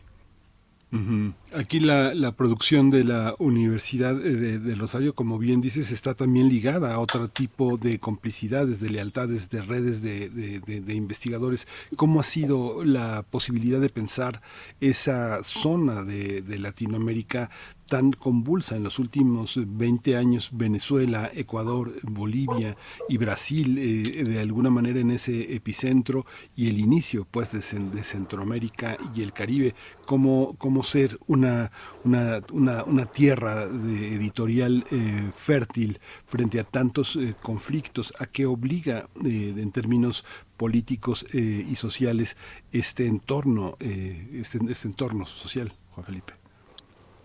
Eh, tocas un tema muy importante. Yo creo que lo que se puede eh, entregar a la sociedad eh, latinoamericana desde, la, desde las universidades es realmente importante. Yo creo que la, cada una de las investigaciones que se desarrollan, que tienen como marco una región que, que es diversa, pero que también nos permite vernos como pueblos hermanos, es de es cada vez más necesaria, o sea, los estudios comparados. Eh, hay una cosa que tocas, por ejemplo, de los temas y que hemos publicado en la colección Tierra Firme, es una estudios comparados de la violencia México-Colombia, por ejemplo. Entonces, eso le permite a uno apreciar cómo son estos fenómenos para cada uno de los países de la región. Eh, el, libro El hambre de los otros, que, que está como novedad en, en la Filuni, obviamente aborda las políticas alimentarias de América Latina del, en el siglo XX y el siglo XXI, y, lo, y las voces que vienen en este libro vienen de Argentina, de Colombia, de Brasil, de México, de Bolivia. Eso lo que permite es contar con un diálogo desde la academia sobre un tema tan trascendental como es la alimentación. Uh -huh. Juan Felipe Restrepo, ¿qué, ¿qué, más vamos a encontrar? ¿Qué vamos a encontrar en el stand de la Universidad de Rosario en Filuni? ¿Qué títulos, eh, qué títulos destacar, qué novedades eh, recomendar a la audiencia de la Universidad del, del Rosario? Eh, yo recomendaría que nos visiten, estamos hasta el domingo. hay, dentro de los libros que trajimos, hay uno que publicamos el año pasado, que es Colombia desde las regiones. Es una apuesta para que eh, uno pueda apreciar a Colombia, no de lo que casi todo el mundo eh, conoce, que es Bogotá o una ciudad turística como Cartagena, sino que cada una de las regiones que, eh, culturales que componen al país pueda ser apreciada. Colombia en su apreciación cultural regionalmente alcanza a tener ocho regiones entonces ahí les dejo ese, ese abrebocas para que se animen a abrir, a abrir Colombia desde las regiones, pero también está en la historia de la religión en Colombia desde el siglo XVI hasta el siglo XXI. Eh, tenemos eh, Chocolate y Violencia, es un libro que desde la antropología eh, se aproxima a las comunidades de paz que en Colombia son muy importantes. Eh, el catálogo tiene además abogados de ficción, que es la relación de los abogados y la literatura. Es una apuesta importante de la pedagogía. El catálogo adicionalmente tiene eh, conflictos ambientales en los ecosistemas de eh, la, la, alta montaña, el agua potable y el servicio público. Eh, el catálogo es realmente diverso. Está el repertorio de del suicidio, que es un trabajo muy importante sobre eh, el suicidio del siglo XVIII en la Nueva Granada, es decir, Colombia. Eh, estoy eh, aquí mirando, porque es mucho lo que tengo en el catálogo, entonces quiero remarcar dos títulos más que me parece importante que ustedes lo tengan en, eh, en su lista de novedades. Eh, Dame un segundo, por favor, que no es tan fácil llegar a la información cuando uno la necesita. Toma, toma tu tiempo porque es, es, un, es un punto muy importante. ¿Qué les vamos a recomendar a la audiencia, a los que planean ir este, esta semana a Filuni en Ciudad Universitaria, eh, donde, bueno, ¿qué, qué buscar en el stand de la Universidad del Rosario? Juan Felipe Restrepo, ahora que te tenemos a ti, director de este editorial, pues es un privilegio, así es que toma tu tiempo, por favor. Sí, ya, ya, lo estoy viendo. Eh, muchísimas gracias por el tiempo. Es que el archivo, el archivo porque es importante eh, poderlo apreciar. Eh, está La República, que es un em, trabajo que hicimos para conmemorar el bicentenario de la independencia de Colombia. Hay un libro muy interesante sobre lo que se llamó en su momento Plan Colombia, que el Plan Colombia es lo que el gobierno de los Estados Unidos desarrolló supuestamente para combatir el narcotráfico. Eh, tenemos Recuperando la Paz, que es una investigadora de los Estados Unidos que trabajó con una comunidad del sur del país que realmente es importante. Tenemos Cine y Bioética. Tenemos la voz eh, enorme de una indígena eh, colombiana que se llama Dionisia. Es su autobiografía que es realmente importante para, para los lectores. tenemos también em, Historia y Nación, tentativa de la escritura de la historia en Colombia. Ese libro en particular se publicó primero en México que en Colombia, ahora circula en Colombia a través de la Universidad del Rosario, está la Universidad Intercultural Crítica, tenemos ese Valores y Poder, eh, problemas políticos en los rojos y los azules, eh, historia de la Primera República de Colombia del, de 1819 al 31. Eh, como pueden ver, el catálogo es diverso y está todo para ustedes en, en Filuni. Sí, hay una parte, yo no sé, tú debes saber muy bien, eh, Juan Felipe Restrepo, que la UNAM, en el caso de la UNAM, y por supuesto lo sabes, la UAM también, eh, tiene, cada vez más se crean nuevos programas, nuevas investigaciones muy heterodoxas, ¿no? Y uno ve el catálogo que tiene la Universidad del Rosario y es donde caben también todas esas propuestas. La universidad está abierta a que investigadores eh, científicos, sociales mexicanos hagan propuestas de manera individual a partir de sus propios proyectos de investigación para publicar allá? Claro que sí, mira, aquí casualmente estoy viendo la vida privada de las bibliotecas. Ah, qué maravilla. de colecciones novohispanas, 1700, 1800. Es la profesora Ida García y además es un libro fantástico. Ese libro es de una autora mexicana. La posibilidad que tenemos en la academia es la circulación de conocimiento. Y para la Universidad de Rosario es muy claro que lo debe propiciar. Pues Juan Felipe Restrepo, muchas gracias. Recuérdanos dónde se ubica, dónde se localiza el stand de la Universidad del Rosario en Filuni. Eh, no me sé el número, lamentablemente, pero sé cómo se ingresa. Ingresando al pabellón de la feria, a mano eh, derecha, entrando, está el pabellón de la edición académica de Colombia. muy bien. Pues muchísimas gracias, eh, Juan Felipe Restrepo. Seguiremos la dirección. Es urrosario.edu.co que representa a Colombia y esta gran universidad que tiene una gran tradición, no, recuerdo, pero fue el siglo XVII, 1658, alrededor de la fundación de esta gran universidad y que ha tenido una enorme, una enorme trayectoria, todo el pensamiento, todo el pensamiento eh, eh, de Occidente para prácticamente en esa zona del mundo se concentró en esa zona, Michoacán también, en México. Pero bueno, muchísimas gracias eh, Juan Felipe Restrepo por toda esta oportunidad y por seguir, por seguir, porque hay muchos libros de los que seguramente hablaremos aquí en Radio UNAM. Eh, muchísimas gracias, encantado de estar acá y aprovechemos el fin de semana que nos queda de la Filuni que de verdad se sorprenderán con lo que tenemos en la exhibición de los libros que trajimos. Muchísimas gracias. Gracias. Hasta pronto, Juan Felipe Restrepo, director editorial de la Universidad del Rosario.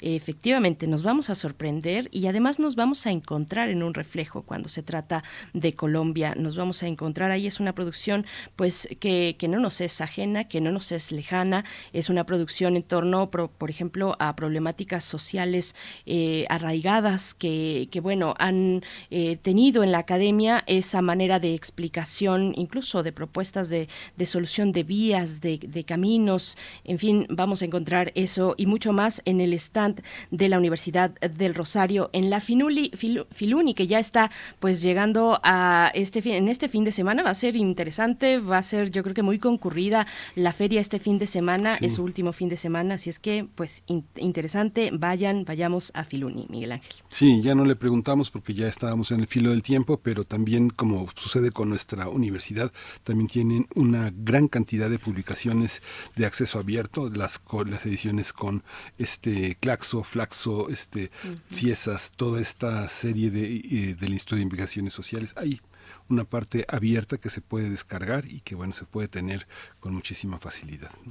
Bien, pues en el minuto que nos queda nos vamos con una complacencia, es una complacencia musical, People Are Strange de The Doors. Y nos despedimos de Radio Nicolaita. Faces look ugly when you're alone. Women seem wicked when you're unwanted. Streets are uneven when you're down. When you're strange, faces come out of the rain when you're strange. No one remembers your name when you're strange.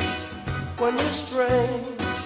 When you're strange. People are strange when you're a stranger. Faces look ugly when you're alone. Women seem wicked when you're unwanted streets are uneven when you're down.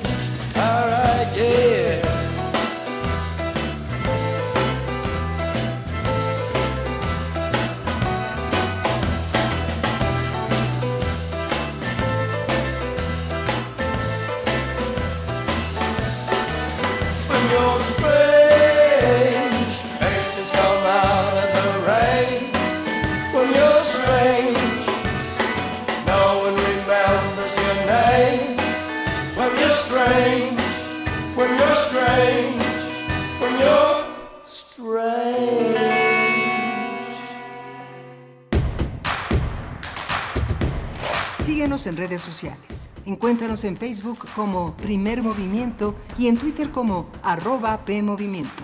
Hagamos comunidad.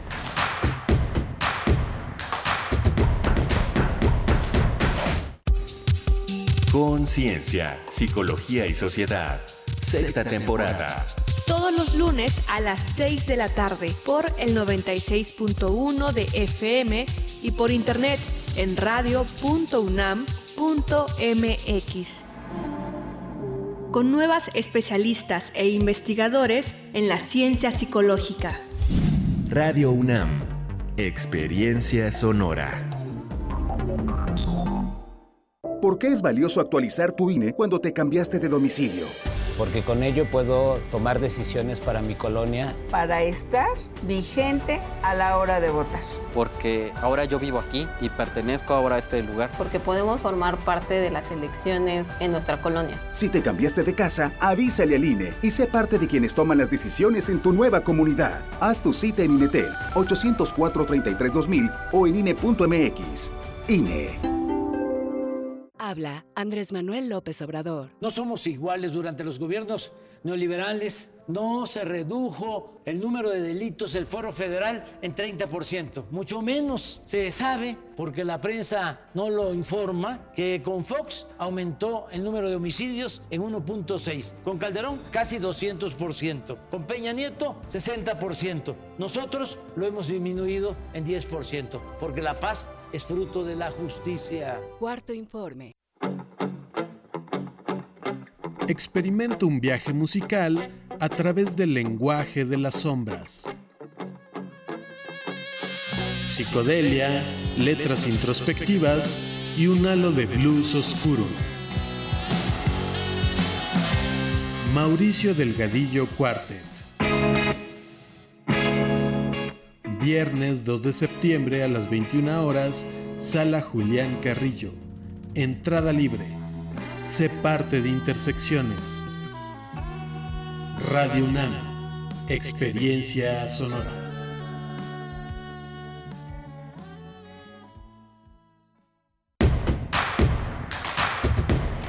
Encuentra la música de primer movimiento día a día en el Spotify de Radio UNAM y agréganos a tus favoritos.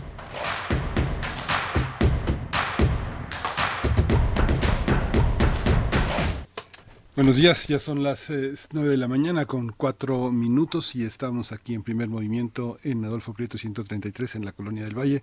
Arturo González está en los controles técnicos, está, está este, eh, Rodrigo Aguilar en la producción ejecutiva, Violeta Berber en la asistencia de producción y mi compañera Berenice Camacho al frente del micrófono. Buenos días, Berenice. Miguel Ángel Quemay, muy buenos días, 9 con 4 minutos en este viernes 2 de septiembre, viernes de teatro para la universidad con el FITO, el Festival Internacional de Teatro Universitario, viernes también de mucha literatura, de lecturas, de una producción editorial universitaria que se da en Filuni y que no nos podemos perder, así es que pues cuéntenos, cuéntenos si ya tienen el plan para asistir eh, esta, esta tarde o el fin de semana que estará todavía, eh, pues que corre todavía la Filuni. Nosotros vamos a tener aquí eh, otro, otro festejo importantísimo para todos los universitarios, universitarias y para la sociedad, que es eh, pues los 70 años, el festejo por los 70 años de la dedicación de Ciudad Universitaria. Se va a festejar con un concierto en las islas, porque es una manera también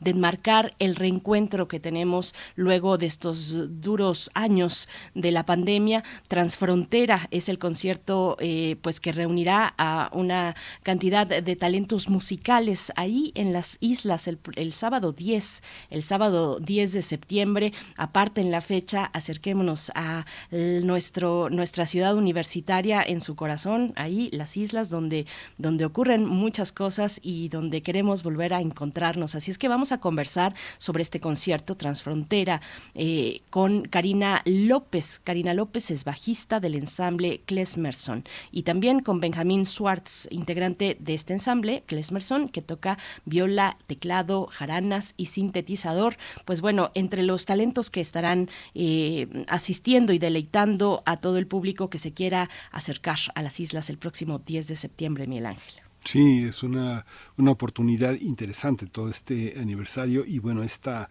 este ensamble de Klesmerson es una, eh, va a ser una de las presencias más interesantes en esta, en esta participación.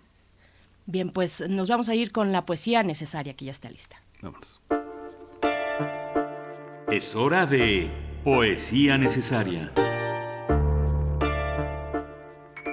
Pues hoy la poesía, la poesía sí va a ser una mirada a Argentina eh, y, también, bueno, por el talento que, que, que, que, que, hace, que se ha generado en ese país del sur del continente, el que llega también acá en la propuesta de la Filuni, porque también tiene stand la Universidad Nacional. Y bueno, eh, lamentablemente también, eh, pues entre actos lamentables, esta poesía es también una condena a la violencia, más allá de filias y fobias políticas, merece toda nuestra condena el atentado a afortunadamente fallido eh, contra cualquier persona, pero en este caso el terrible acto de violencia eh, ayer hacia la vicepresidenta y antes también, bueno, expresidenta de Argentina, Cristina Fernández, el día de ayer por la noche. Así es que, bueno, que sea una condena y una oportunidad para escuchar la voz de uno de los más grandes, no solo de Argentina, sino de las letras en la lengua española, eh, Jorge Luis Borges. Vamos a escuchar en su voz Ustedes han escuchado la voz eh, de Borges. Vamos a escuchar en su voz el poema titulado Límites. Y bueno, eh, al inicio van a escuchar una introducción que hace Borges a esta composición, a este poema. Ya escucharán lo que dice y después en la música tango vamos a escuchar uh, una colaboración entre Astor Piazzolla y Lalo Schifrin. Así es que vamos con Límites de Borges.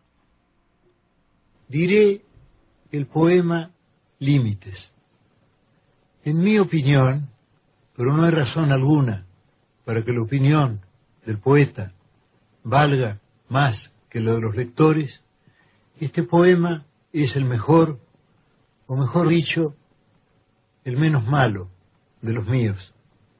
Su virtud consiste en expresar algo verdadero y algo que, si no me engaño, no ha sido expresado todavía por la poesía. Límites de estas calles que ahondan el poniente, una habrá, no sé cuál, que he recorrido ya por última vez, indiferente y sin adivinarlo, sometido a quien prefijo omnipotentes normas y una secreta y rígida medida a las sombras, los sueños y las formas que destejen y tejen esta vida. Si para todo hay término y hay tasa, y última vez, y nunca más, y olvido, ¿quién nos dirá de quién en esta casa, sin saberlo, nos hemos despedido? Tras el cristal ya gris la noche cesa, y del alto de libros que una trunca sombra dilata por la vaga mesa, alguno habrá que no leeremos nunca. Hay en el sur más de un portón gastado, con sus jarrones de mampostería y tunas, que a mi paso está vedado, como si fuera una litografía. Para siempre cerraste alguna puerta, y hay un espejo que te aguarda en vano. La encrucijada te parece abierta y la vigila cuadrifronte, Jano. Hay entre todas tus memorias una que se ha perdido irreparablemente. No te verán bajar aquella fuente, ni el blanco sol, ni la amarilla luna. No volverá tu voz a lo que el persa dijo en su lengua de aves y de rosas, cuando al ocaso, ante la luz dispersa, quieras decir inolvidables cosas. Y el incesante ródano y el lago, todo ese ayer sobre el cual hoy me inclino, tan perdido estará como Cartago, que con fuego y con sal borró el latino. Creo en el albo oír un atareado rumor de multitudes que se alejan. Son lo que me ha querido y olvidado. Espacio y tiempo y Borges ya me dejan.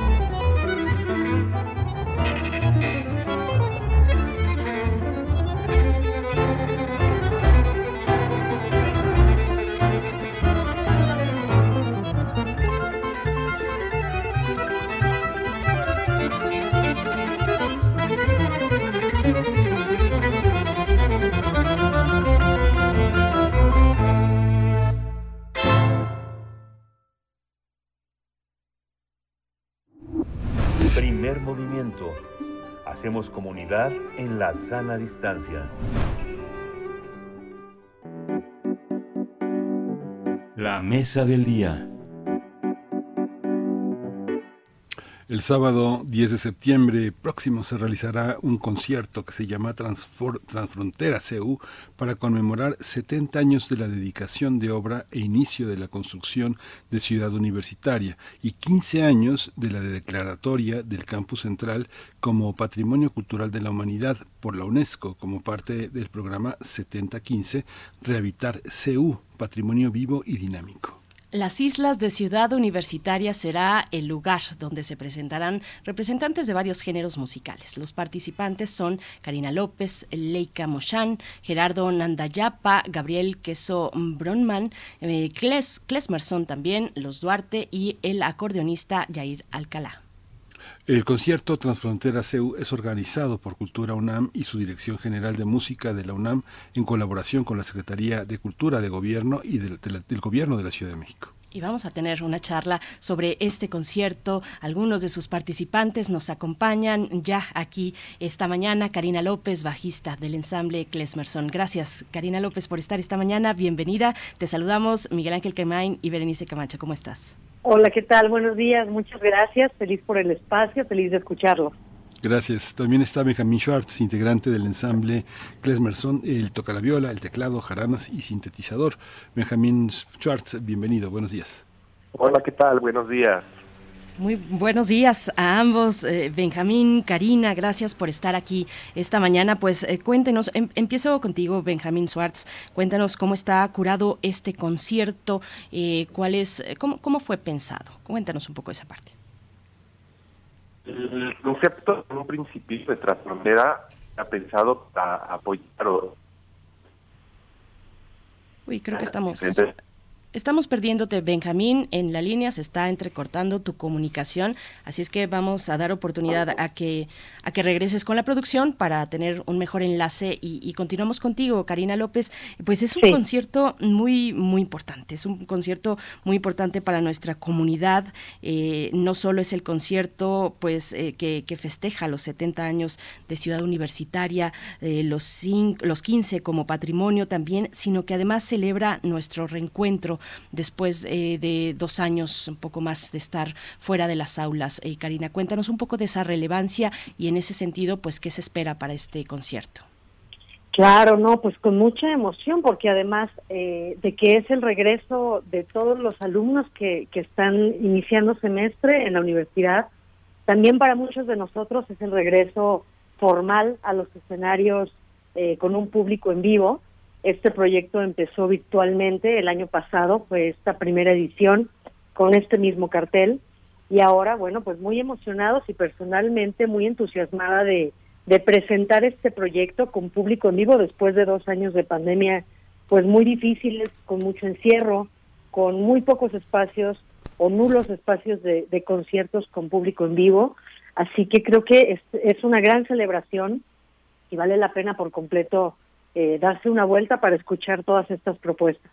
¿Y cuáles son? Gracias, Karina López. Benjamín, ya te tenemos de vuelta. ¿Cuáles son estas propuestas? Hablábamos de la curaduría que entiendo, y corrígeme si no, está a tu cargo, estuvo a tu cargo. Sí, es correcto. Eh, la curaduría fue a mi cargo. Lo que queríamos hacer era representar diferentes regiones de la República y, y pues escogí eh, ensambles que me parecían más originales o diferentes de lo que generalmente escuchamos. Entonces, este, escogí a Yair Alcalá de, Monterrey con el con el acordeón norteño, a Celso Duarte con el arpa para representar más el sonido de Veracruz y diferente más más centro y, y una parte más contemporánea que es pues el, la Ciudad de México trabajo que ha hecho Klesmerson a lo largo de desde su fundación hasta hoy cómo cómo por, por, por qué meterlo en esta en esta curaduría para celebrar eh, un aniversario tan importante en Ciudad Universitaria cómo se inserta Klesmerson en ese en ese contexto bueno Klesmerson es una agrupación que lleva tocando la presentación de la Ciudad de México uh -huh. la multiculturalidad la musicalidad uh -huh. que tiene esta ciudad que es muy eh, diversa. Entonces, Klesmerson, pues es mi proyecto en el que yo enseño que podemos tocar música de diferentes géneros, desde géneros tradicionales mexicanos como géneros de otras partes del mundo, como Europa del Este. Entonces es interesante ver cómo se combinan y cómo se entrelazan estos estos géneros musicales y me parece que es una muy buena representación de, de, lo que el espíritu de lo que es transfrontera, ¿no? Ahí está parte, Karina López, esta diversidad que un ensamble como este tiene, ¿qué retos implica para, para músicos que tradicionalmente en muchas escuelas, en muchas corrientes musicales, solo se enfocan a los músicos, de, a, los instrumentos y la ejecución de Occidente. ¿Cómo ha sido Klesmerson en esa, como parte de esa experiencia como músico? Tú tocas uno de los instrumentos más, eh, más importantes que finalmente organiza el alma de la, de la interpretación, que es el bajo, ¿no? Es correcto. Es correcto. Efectivamente, el, el tipo de música que tocamos en Klesmerson sale un poco de lo común, eh, tanto musicalmente, rítmicamente, de lo que estamos acostumbrados a escuchar eh, en, dentro de México, lo cual a mí me ha dado realmente una riqueza bastante abundante en cuanto a ejecución se, se refiere. Por supuesto, en su momento hubo que, que estudiar la forma de abordar este, estos temas, estas piezas, pero bueno, ahora por supuesto que me deja a mí mucho enriquecimiento y también creo que para el público escucharlo es una propuesta bastante interesante. Sale de lo común, eh, Klesmerson, y también otras propuestas que, estarán presentes en este concierto Transfrontera. Cuéntenos, eh, Benjamín, cuéntanos un poco estos otros artistas. Leica Moshan, por ejemplo, cuando hablabas del, bueno, de la capital del país, eh, artistas como ella, pues se han hecho de un nombre, se han, han estado, han picado piedra, como muchos artistas independientes, han hecho colaboraciones interesantes también. La de Leica Moshan es una propuesta creativa y, y eso que se sale de lo común eh, y que ha tenido ya presentaciones en Ciudad de México. Ha estado también aquí en la sala Julián Carrillo en Radio UNAM ya hace algunos años, pero cuéntanos eh, cuál es la diversidad, digamos ya a más profundidad, Benjamín, de estas propuestas que, que pues ha seleccionado y que podremos, podremos disfrutar el 10 de septiembre. Claro que sí. El caso de Leica es una persona muy un músico, una, bueno, muy muy creativo, muy creativa, ella se dedica a, explorar los sonidos con las voces, hacer ruidos, eh, melodías distintas, entonces juega con sus eh, loopers, que son estos aparatos que hacen las repeticiones, y empieza a, crear, a, a construir en vivo unas piezas que juegan un papel muy importante en el tema de la improvisación y siempre suceden cosas increíbles. Entonces, desde el principio que estaba yo buscando alguien que pudiera representar también el sonido de la Ciudad de México, lo primero que pensé es en Leica, porque es algo único que yo nunca había escuchado anteriormente y además tenemos una cercanía muy especial. Entonces me pareció que ella era una gran representante para este concierto. Mm. Aquí que nos encanta el sonido, como podrán eh, suponer ustedes, pues imagínense cuando vino Leica y tenía todos estos aparatos y verla ahí también con una presencia, una presencia femenina, eh, propositiva, manejando tecnología, tecnología digital, haciendo estos loops, eh, estas capas sobre capas de su propia voz, haciendo composiciones en vivo muy interesantes. Bueno, pues fue de verdad todo un hallazgo. Les, les comento que ya tiene años que se presentó, algunos años que se presentó Leica Mochan por aquí. Eh, Karina López, cuéntanos un poco de esta parte también de ese del empleo de la tecnología en las propuestas musicales. ¿Cómo lo ven ustedes desde Klesmerson? ¿Cómo se ve en el conjunto de estos artistas que estarán presentes en el concierto? Pues eh, yo particularmente también eh, coincido un poco con Leica en el uso de tecnología para esta improvisación y este set es la propuesta que también yo voy a, mostrar. De un lado diferente, mi instrumento principal pues es el bajo eléctrico y trato de abordar por ahí también eh, nuevos caminos que lleven a otras atmósferas muy diferentes a lo, a lo que comúnmente realiza el instrumento en sí.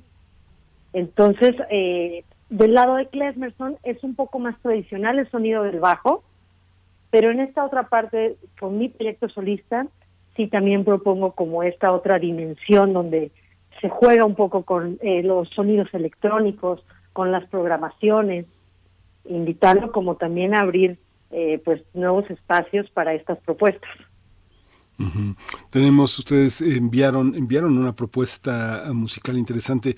Vamos a ir una, una de las piezas y nos y, al regreso nos cuentan eh, en qué consiste, qué sentido tiene lo que vamos a escuchar. Vamos, vamos a, vamos a escucharla en un momento. Estamos preparándola para arrancarla, pero eh, en esta, en este repertorio que van a colocar eh, Benjamin Schwartz, ¿Con qué, ¿Con qué van a arrancar? ¿Cuál es, ¿Cuál es el sentido del repertorio que van a presentar? Bueno, el repertorio que escogimos para tocar eh, es diverso. Como tenemos 20 años eh, tocando, tenemos 6, 7 discos, eh, diferentes caminos que hemos explorado. Y lo que escogimos es como la parte más energética, que tiene mucho que ver con nuestra relación o mi relación que tuve con el saxofonista John Zorn, el cual ha sido pues un gran un gran apoyo para nosotros. Estamos dentro parte de su de su grupo de músicos y de su disquera. Entonces en en cierta parte vamos a tocar piezas de él que nos ha donado o dado para que nosotros interpretemos que, tiene un, estilo muy particular. Y por otro lado vamos a tocar también piezas del, de la historia de Klezmerson anterior que viene desde siendo temas originales míos hasta algún par de temas tradicionales. Pues ya prácticamente estamos listos, nomás que Rodrigo Aguilar nos dé el, el, el clic. Eh, eh, eh, con Karina, lo que nos da el clic Rodrigo. Karina, ¿tú cómo, cuál es la relación con este repertorio que van a presentar en esta, en, esta celebración en Ciudad Universitaria? Pues mira, con Klesmerson, igual que como dije antes, ha sido un reto y una, un aporte muy, una aportación muy enriquecedora musicalmente porque sale fuera totalmente de lo común. En algunas piezas, como dice Benjamín, pues se retoma un poco más lo tradicional y todo lo que Klesmerson ha tocado durante estas, estos años. Así que, bueno, pues yo creo y firmemente que es una gran propuesta para escuchar eh, musicalmente este día del gran concierto. Eh, y será también una oportunidad perdón, eh, una oportunidad para la, pues para la audiencia, para sus públicos, para generar nuevos públicos, para llegar a los jóvenes eh, desde otros, desde otros lugares. Vamos, vamos a ir con, con, música y queremos, queremos que nos cuenten de esta parte del público que les acompaña, de, del llamado también que, que, quieren hacer con este repertorio, digamos, de, de poder generar un vínculo con nuevos públicos, como supone los más jóvenes de esta comunidad universitaria. Pero vamos a escuchar eh, lo que vamos a escuchar a continuación se titula um, Samshia. Eh, cuéntenos, por favor, Benjamín, Karina, que, eh, de qué se trata esta pieza, cómo fue compuesta. Cuéntenos un poco de, de por qué la vamos a escuchar. Bueno, Samgia es una pieza de en nuestro disco que se llama Book of Angels, el libro de los ángeles, mm. de la autoría de John Zorn y es este un homenaje a la música de Damaso Pérez Prado. Entonces, eh, por cierta parte, como que me gustó combinar lo que es estos temas con métricas irregulares musicalmente y además juntarla con sonidos de una orquesta de, de saxofones y trompetas. Entonces es una pieza muy curiosa porque tiene métricas extrañas, pero además con este tono de arrabalero, ¿no? De México de los 50. Perfecto, vamos a escuchar y volvemos.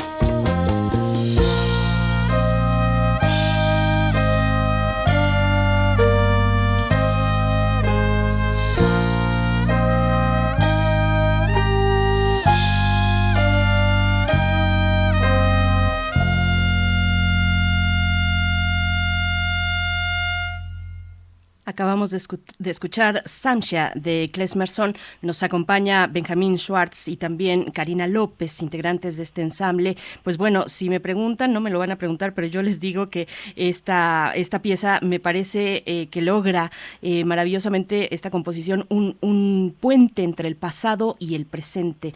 Entre el pasado, eh, Damaso Pérez Parado y una propuesta pues, pues muy, muy vital como la de ustedes en Klesmerson. Y bueno, con ello mm, pienso en el ánimo de este concierto de Transfrontera.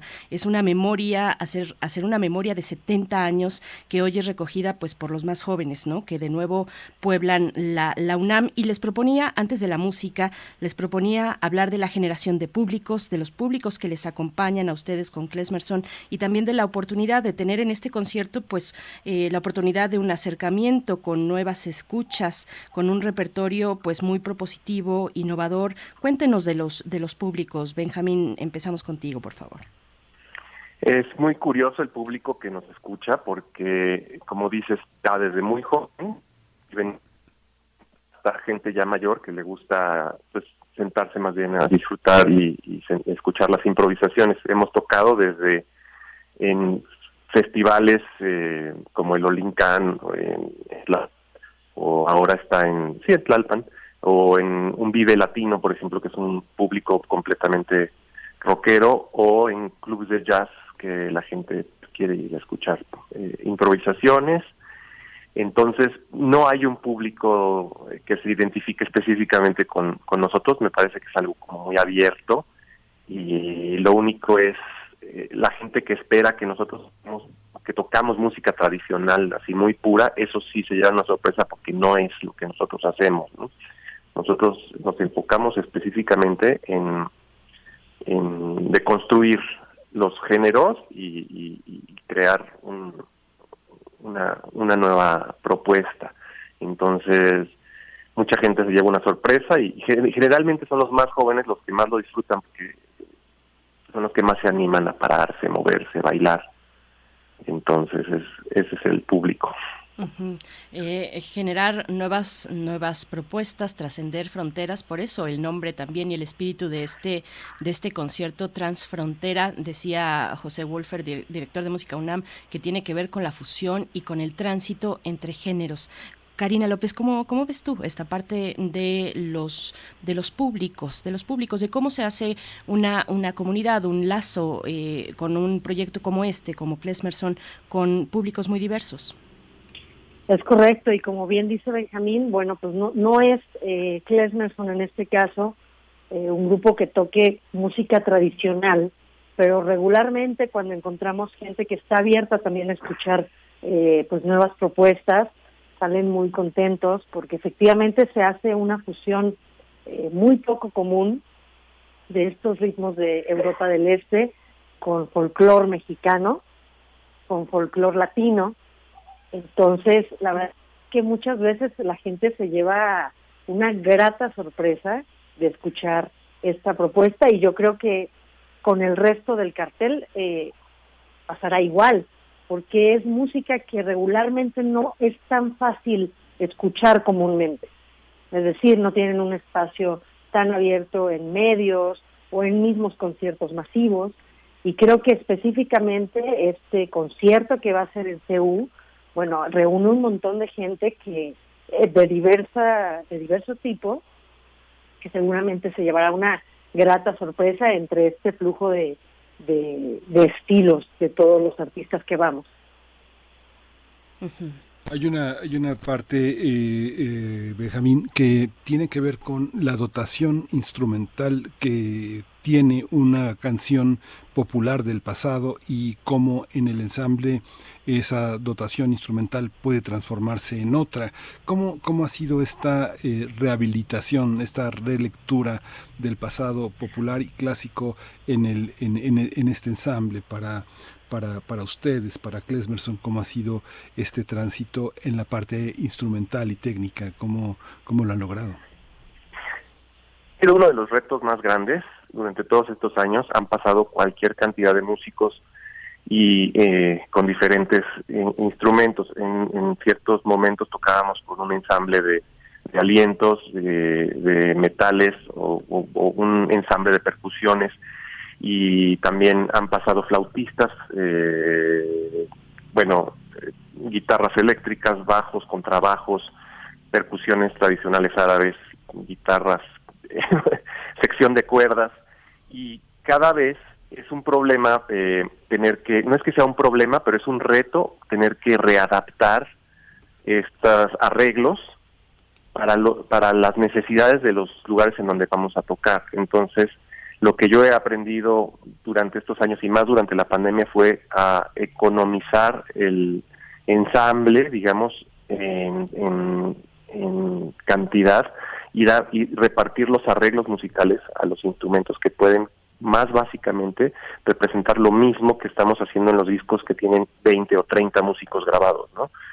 Sí hemos hecho conciertos en los que se presentan 20 músicos eh, en vivo, pero es mucho más eh, rico para mí presentar este esta música eh, con un poco menos de músicos y con más reto en cuestiones técnicas para cada uno de nosotros. Aquí, eh, eh, Karina López, ¿cómo, cómo, se, ¿cómo se trabajan los arreglos? ¿Hay una diferencia eh, con otros conjuntos? En Klesmerson, ¿cómo, ¿cómo se trabaja en este, en este conjunto?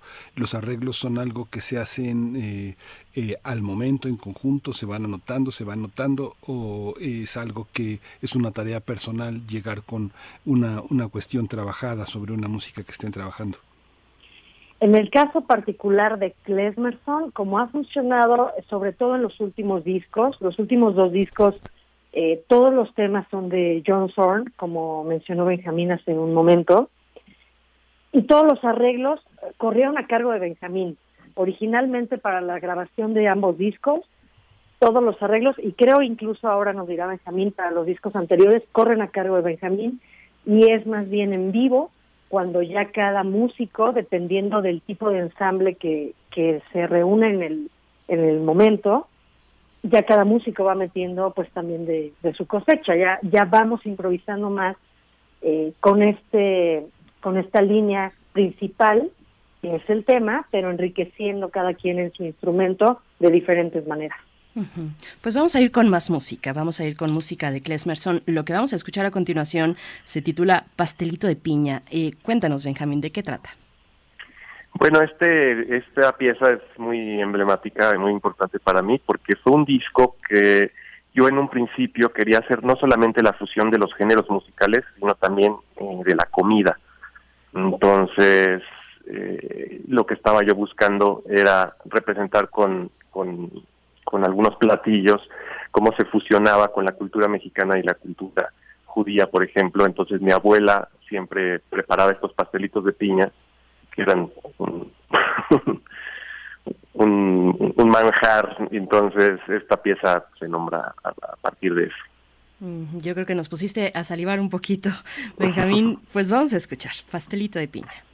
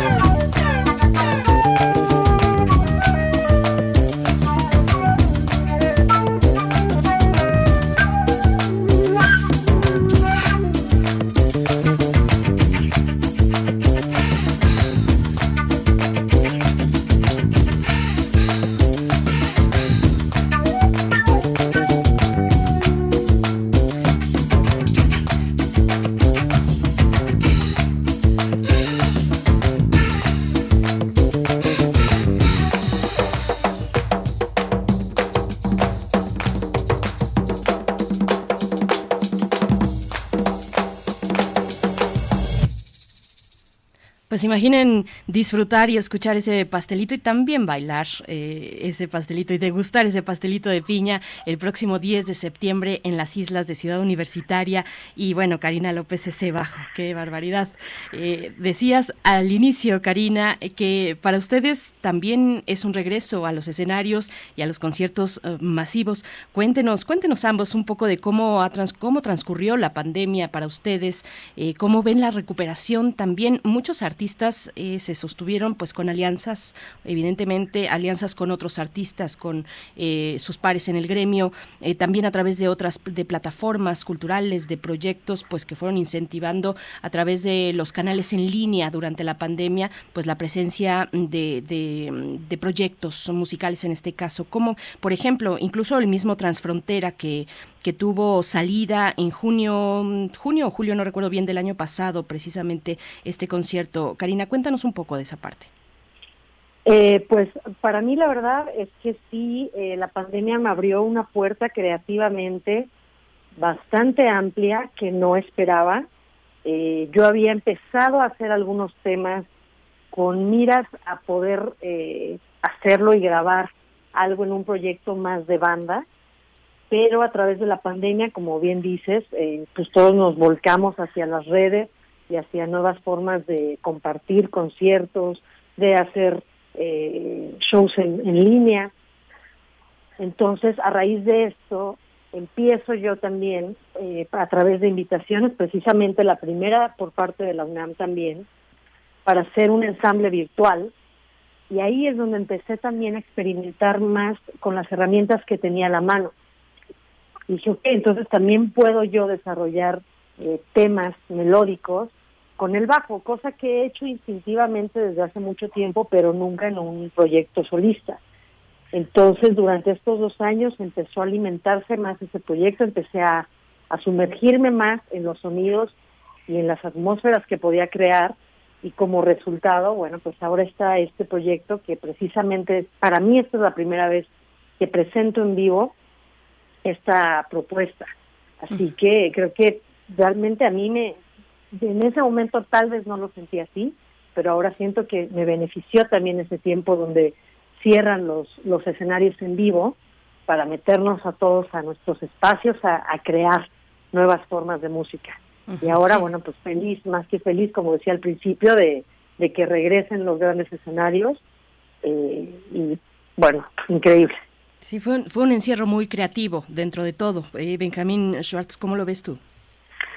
Sí, bueno, en mi caso fue un poco eh, diferente. Yo sí también sentí el, encierro una gran necesidad de, crear música nueva, pero también afecta, como dices, emocionalmente el tema de aislarse, alejarse de los músicos, este diálogo, esta convivencia es muy importante para mí y cuando se cortó esta llave, se cerró estas, se cerraron estas puertas, de repente no sabía ni dónde estaba parado, ¿no? Entonces, para mí siento que fue una fue una experiencia no tanto negativa, pero tampoco muy positiva. Eh, es cambió muchas cosas, ¿no? Cambió como la visión hacia dónde nos dirigimos todos y en mi caso particular eh, me dio tiempo de alejarme y observar desde lejos qué es lo que, que yo había hecho para volver ahorita a, acercarme y, darle el giro hacia lo que creo yo que es más importante. ¿no? Este aspecto, Benjamín, que tiene que ver con eh, generar discos, generar discos, hablan de sus dos discos, pero cuando uno ve cómo se comporta el, escucha de Klesmerson, hay piezas que tienen como una vida propia, ¿no? Hay una parte en la que finalmente las redes generan una serie de gustos que pues quién sabe con qué tengan que ver, cómo, la, cómo las piezas transitan eh, por unos escuchas y en unos momentos que yo creo que originalmente, yo creo que ni ustedes lo pensaron. ¿Cómo, cómo han asumido esta, esta cuestión en Spotify, en YouTube, en las redes sociales, en las que hay unas piezas que viven una vida distinta a la, a la, a la del disco comunidad? ¿Cómo ha sido esta experiencia, Benjamín? Eh, bueno, es, es muy curioso eso que dices, esta plataforma digital en las que la gente todo tipo de personas tienen acceso a tu, a tu música, la cual no estaba pensada para todo tipo de personas, no es que esté pensada cuando la creas, uno la crea nada más como una obra, pero eh, se acerca mucha gente de todas partes del mundo, se acerca mucha gente con mucha curiosidad. Hay gente que ni siquiera escucha la música y solamente por el nombre del, del grupo como que lo encasilla en un género o, en un o en, una situación y, es muy difícil a veces como tener este diálogo con las redes, ¿no?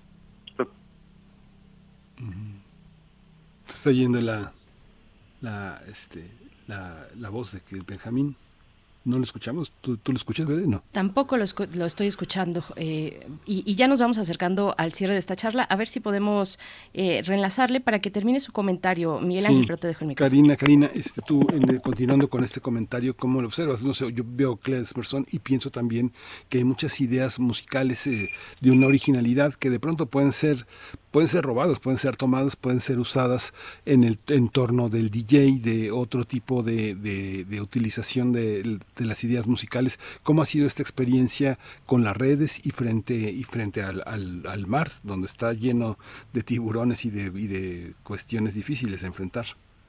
Claro, digo, creo que finalmente esto que, que menciona, de que alguien más tome los temas para en sí mismo eh, trabajar con ellos o reproducirlos, es algo a lo que actualmente ya estamos expuestos todos.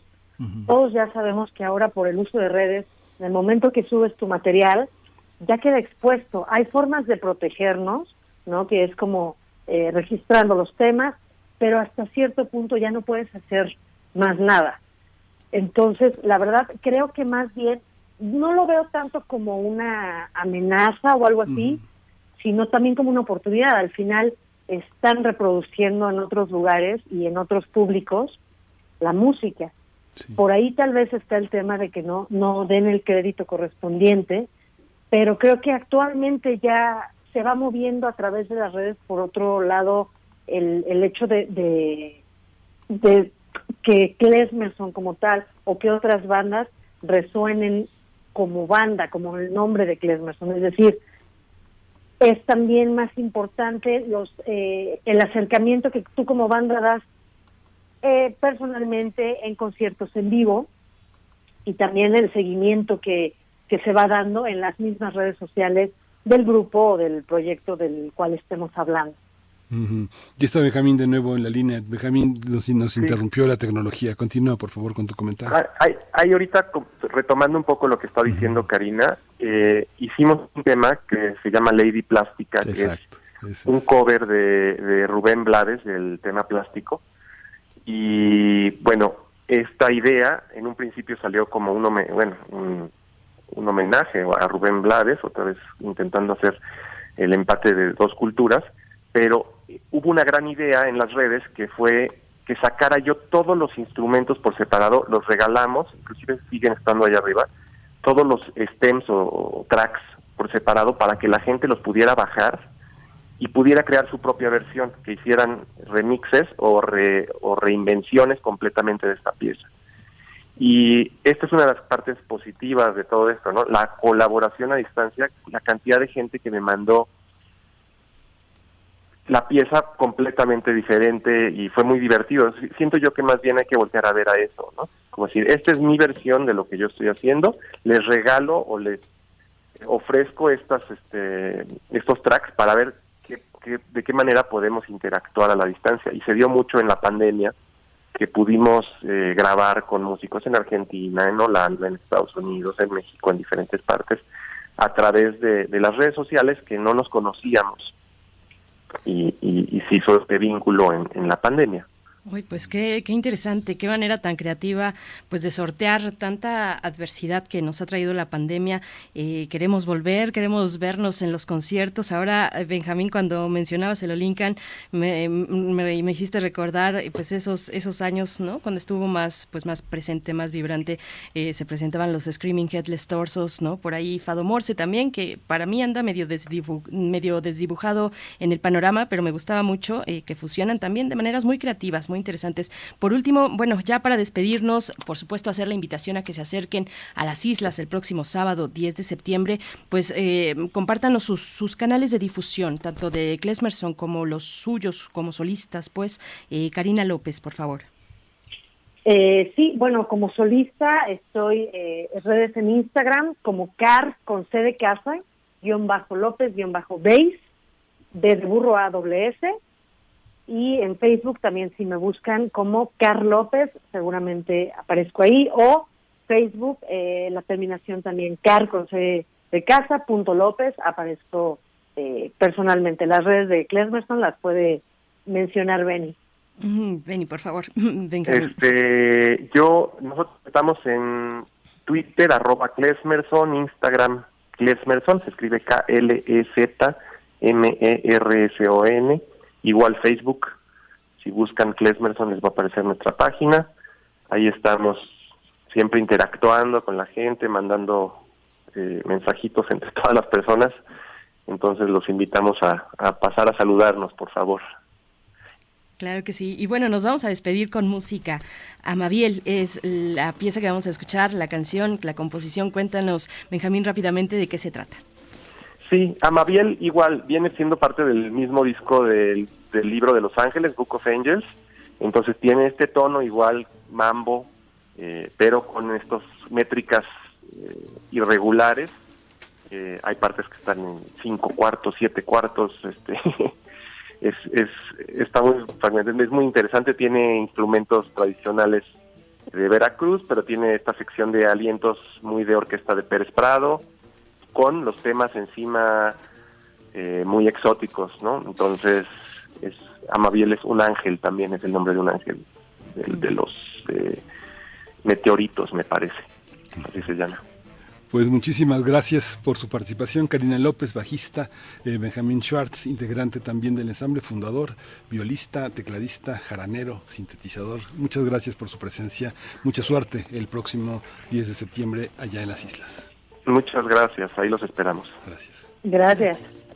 Vamos con música y ya también para despedirnos de esta emisión de viernes, Miguel Ángel, nos vamos. Nos encontramos el lunes, esto fue Primer Movimiento. El mundo desde la universidad.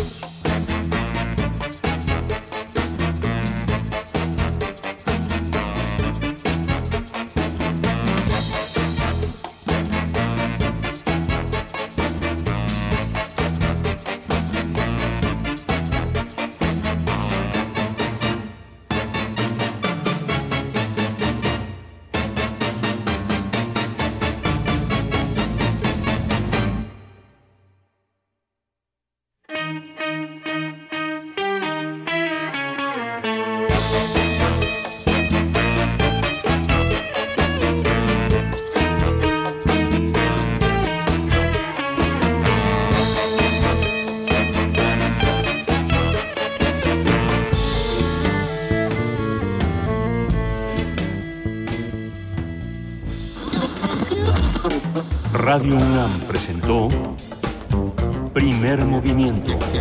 El mundo desde la universidad. Con Berenice Camacho y Miguel Ángel Gemain en la conducción. Rodrigo Aguilar y Violeta Berber, producción. Antonio Quijano y Patricia Zavala, noticias. Miriam Trejo, coordinación de invitados. Tamara Quirós, redes sociales. Arturo González, operación técnica. Locución, Tessa Uribe y Juan Staca. Quédate en sintonía con Radio UNAM. Experiencia sonora.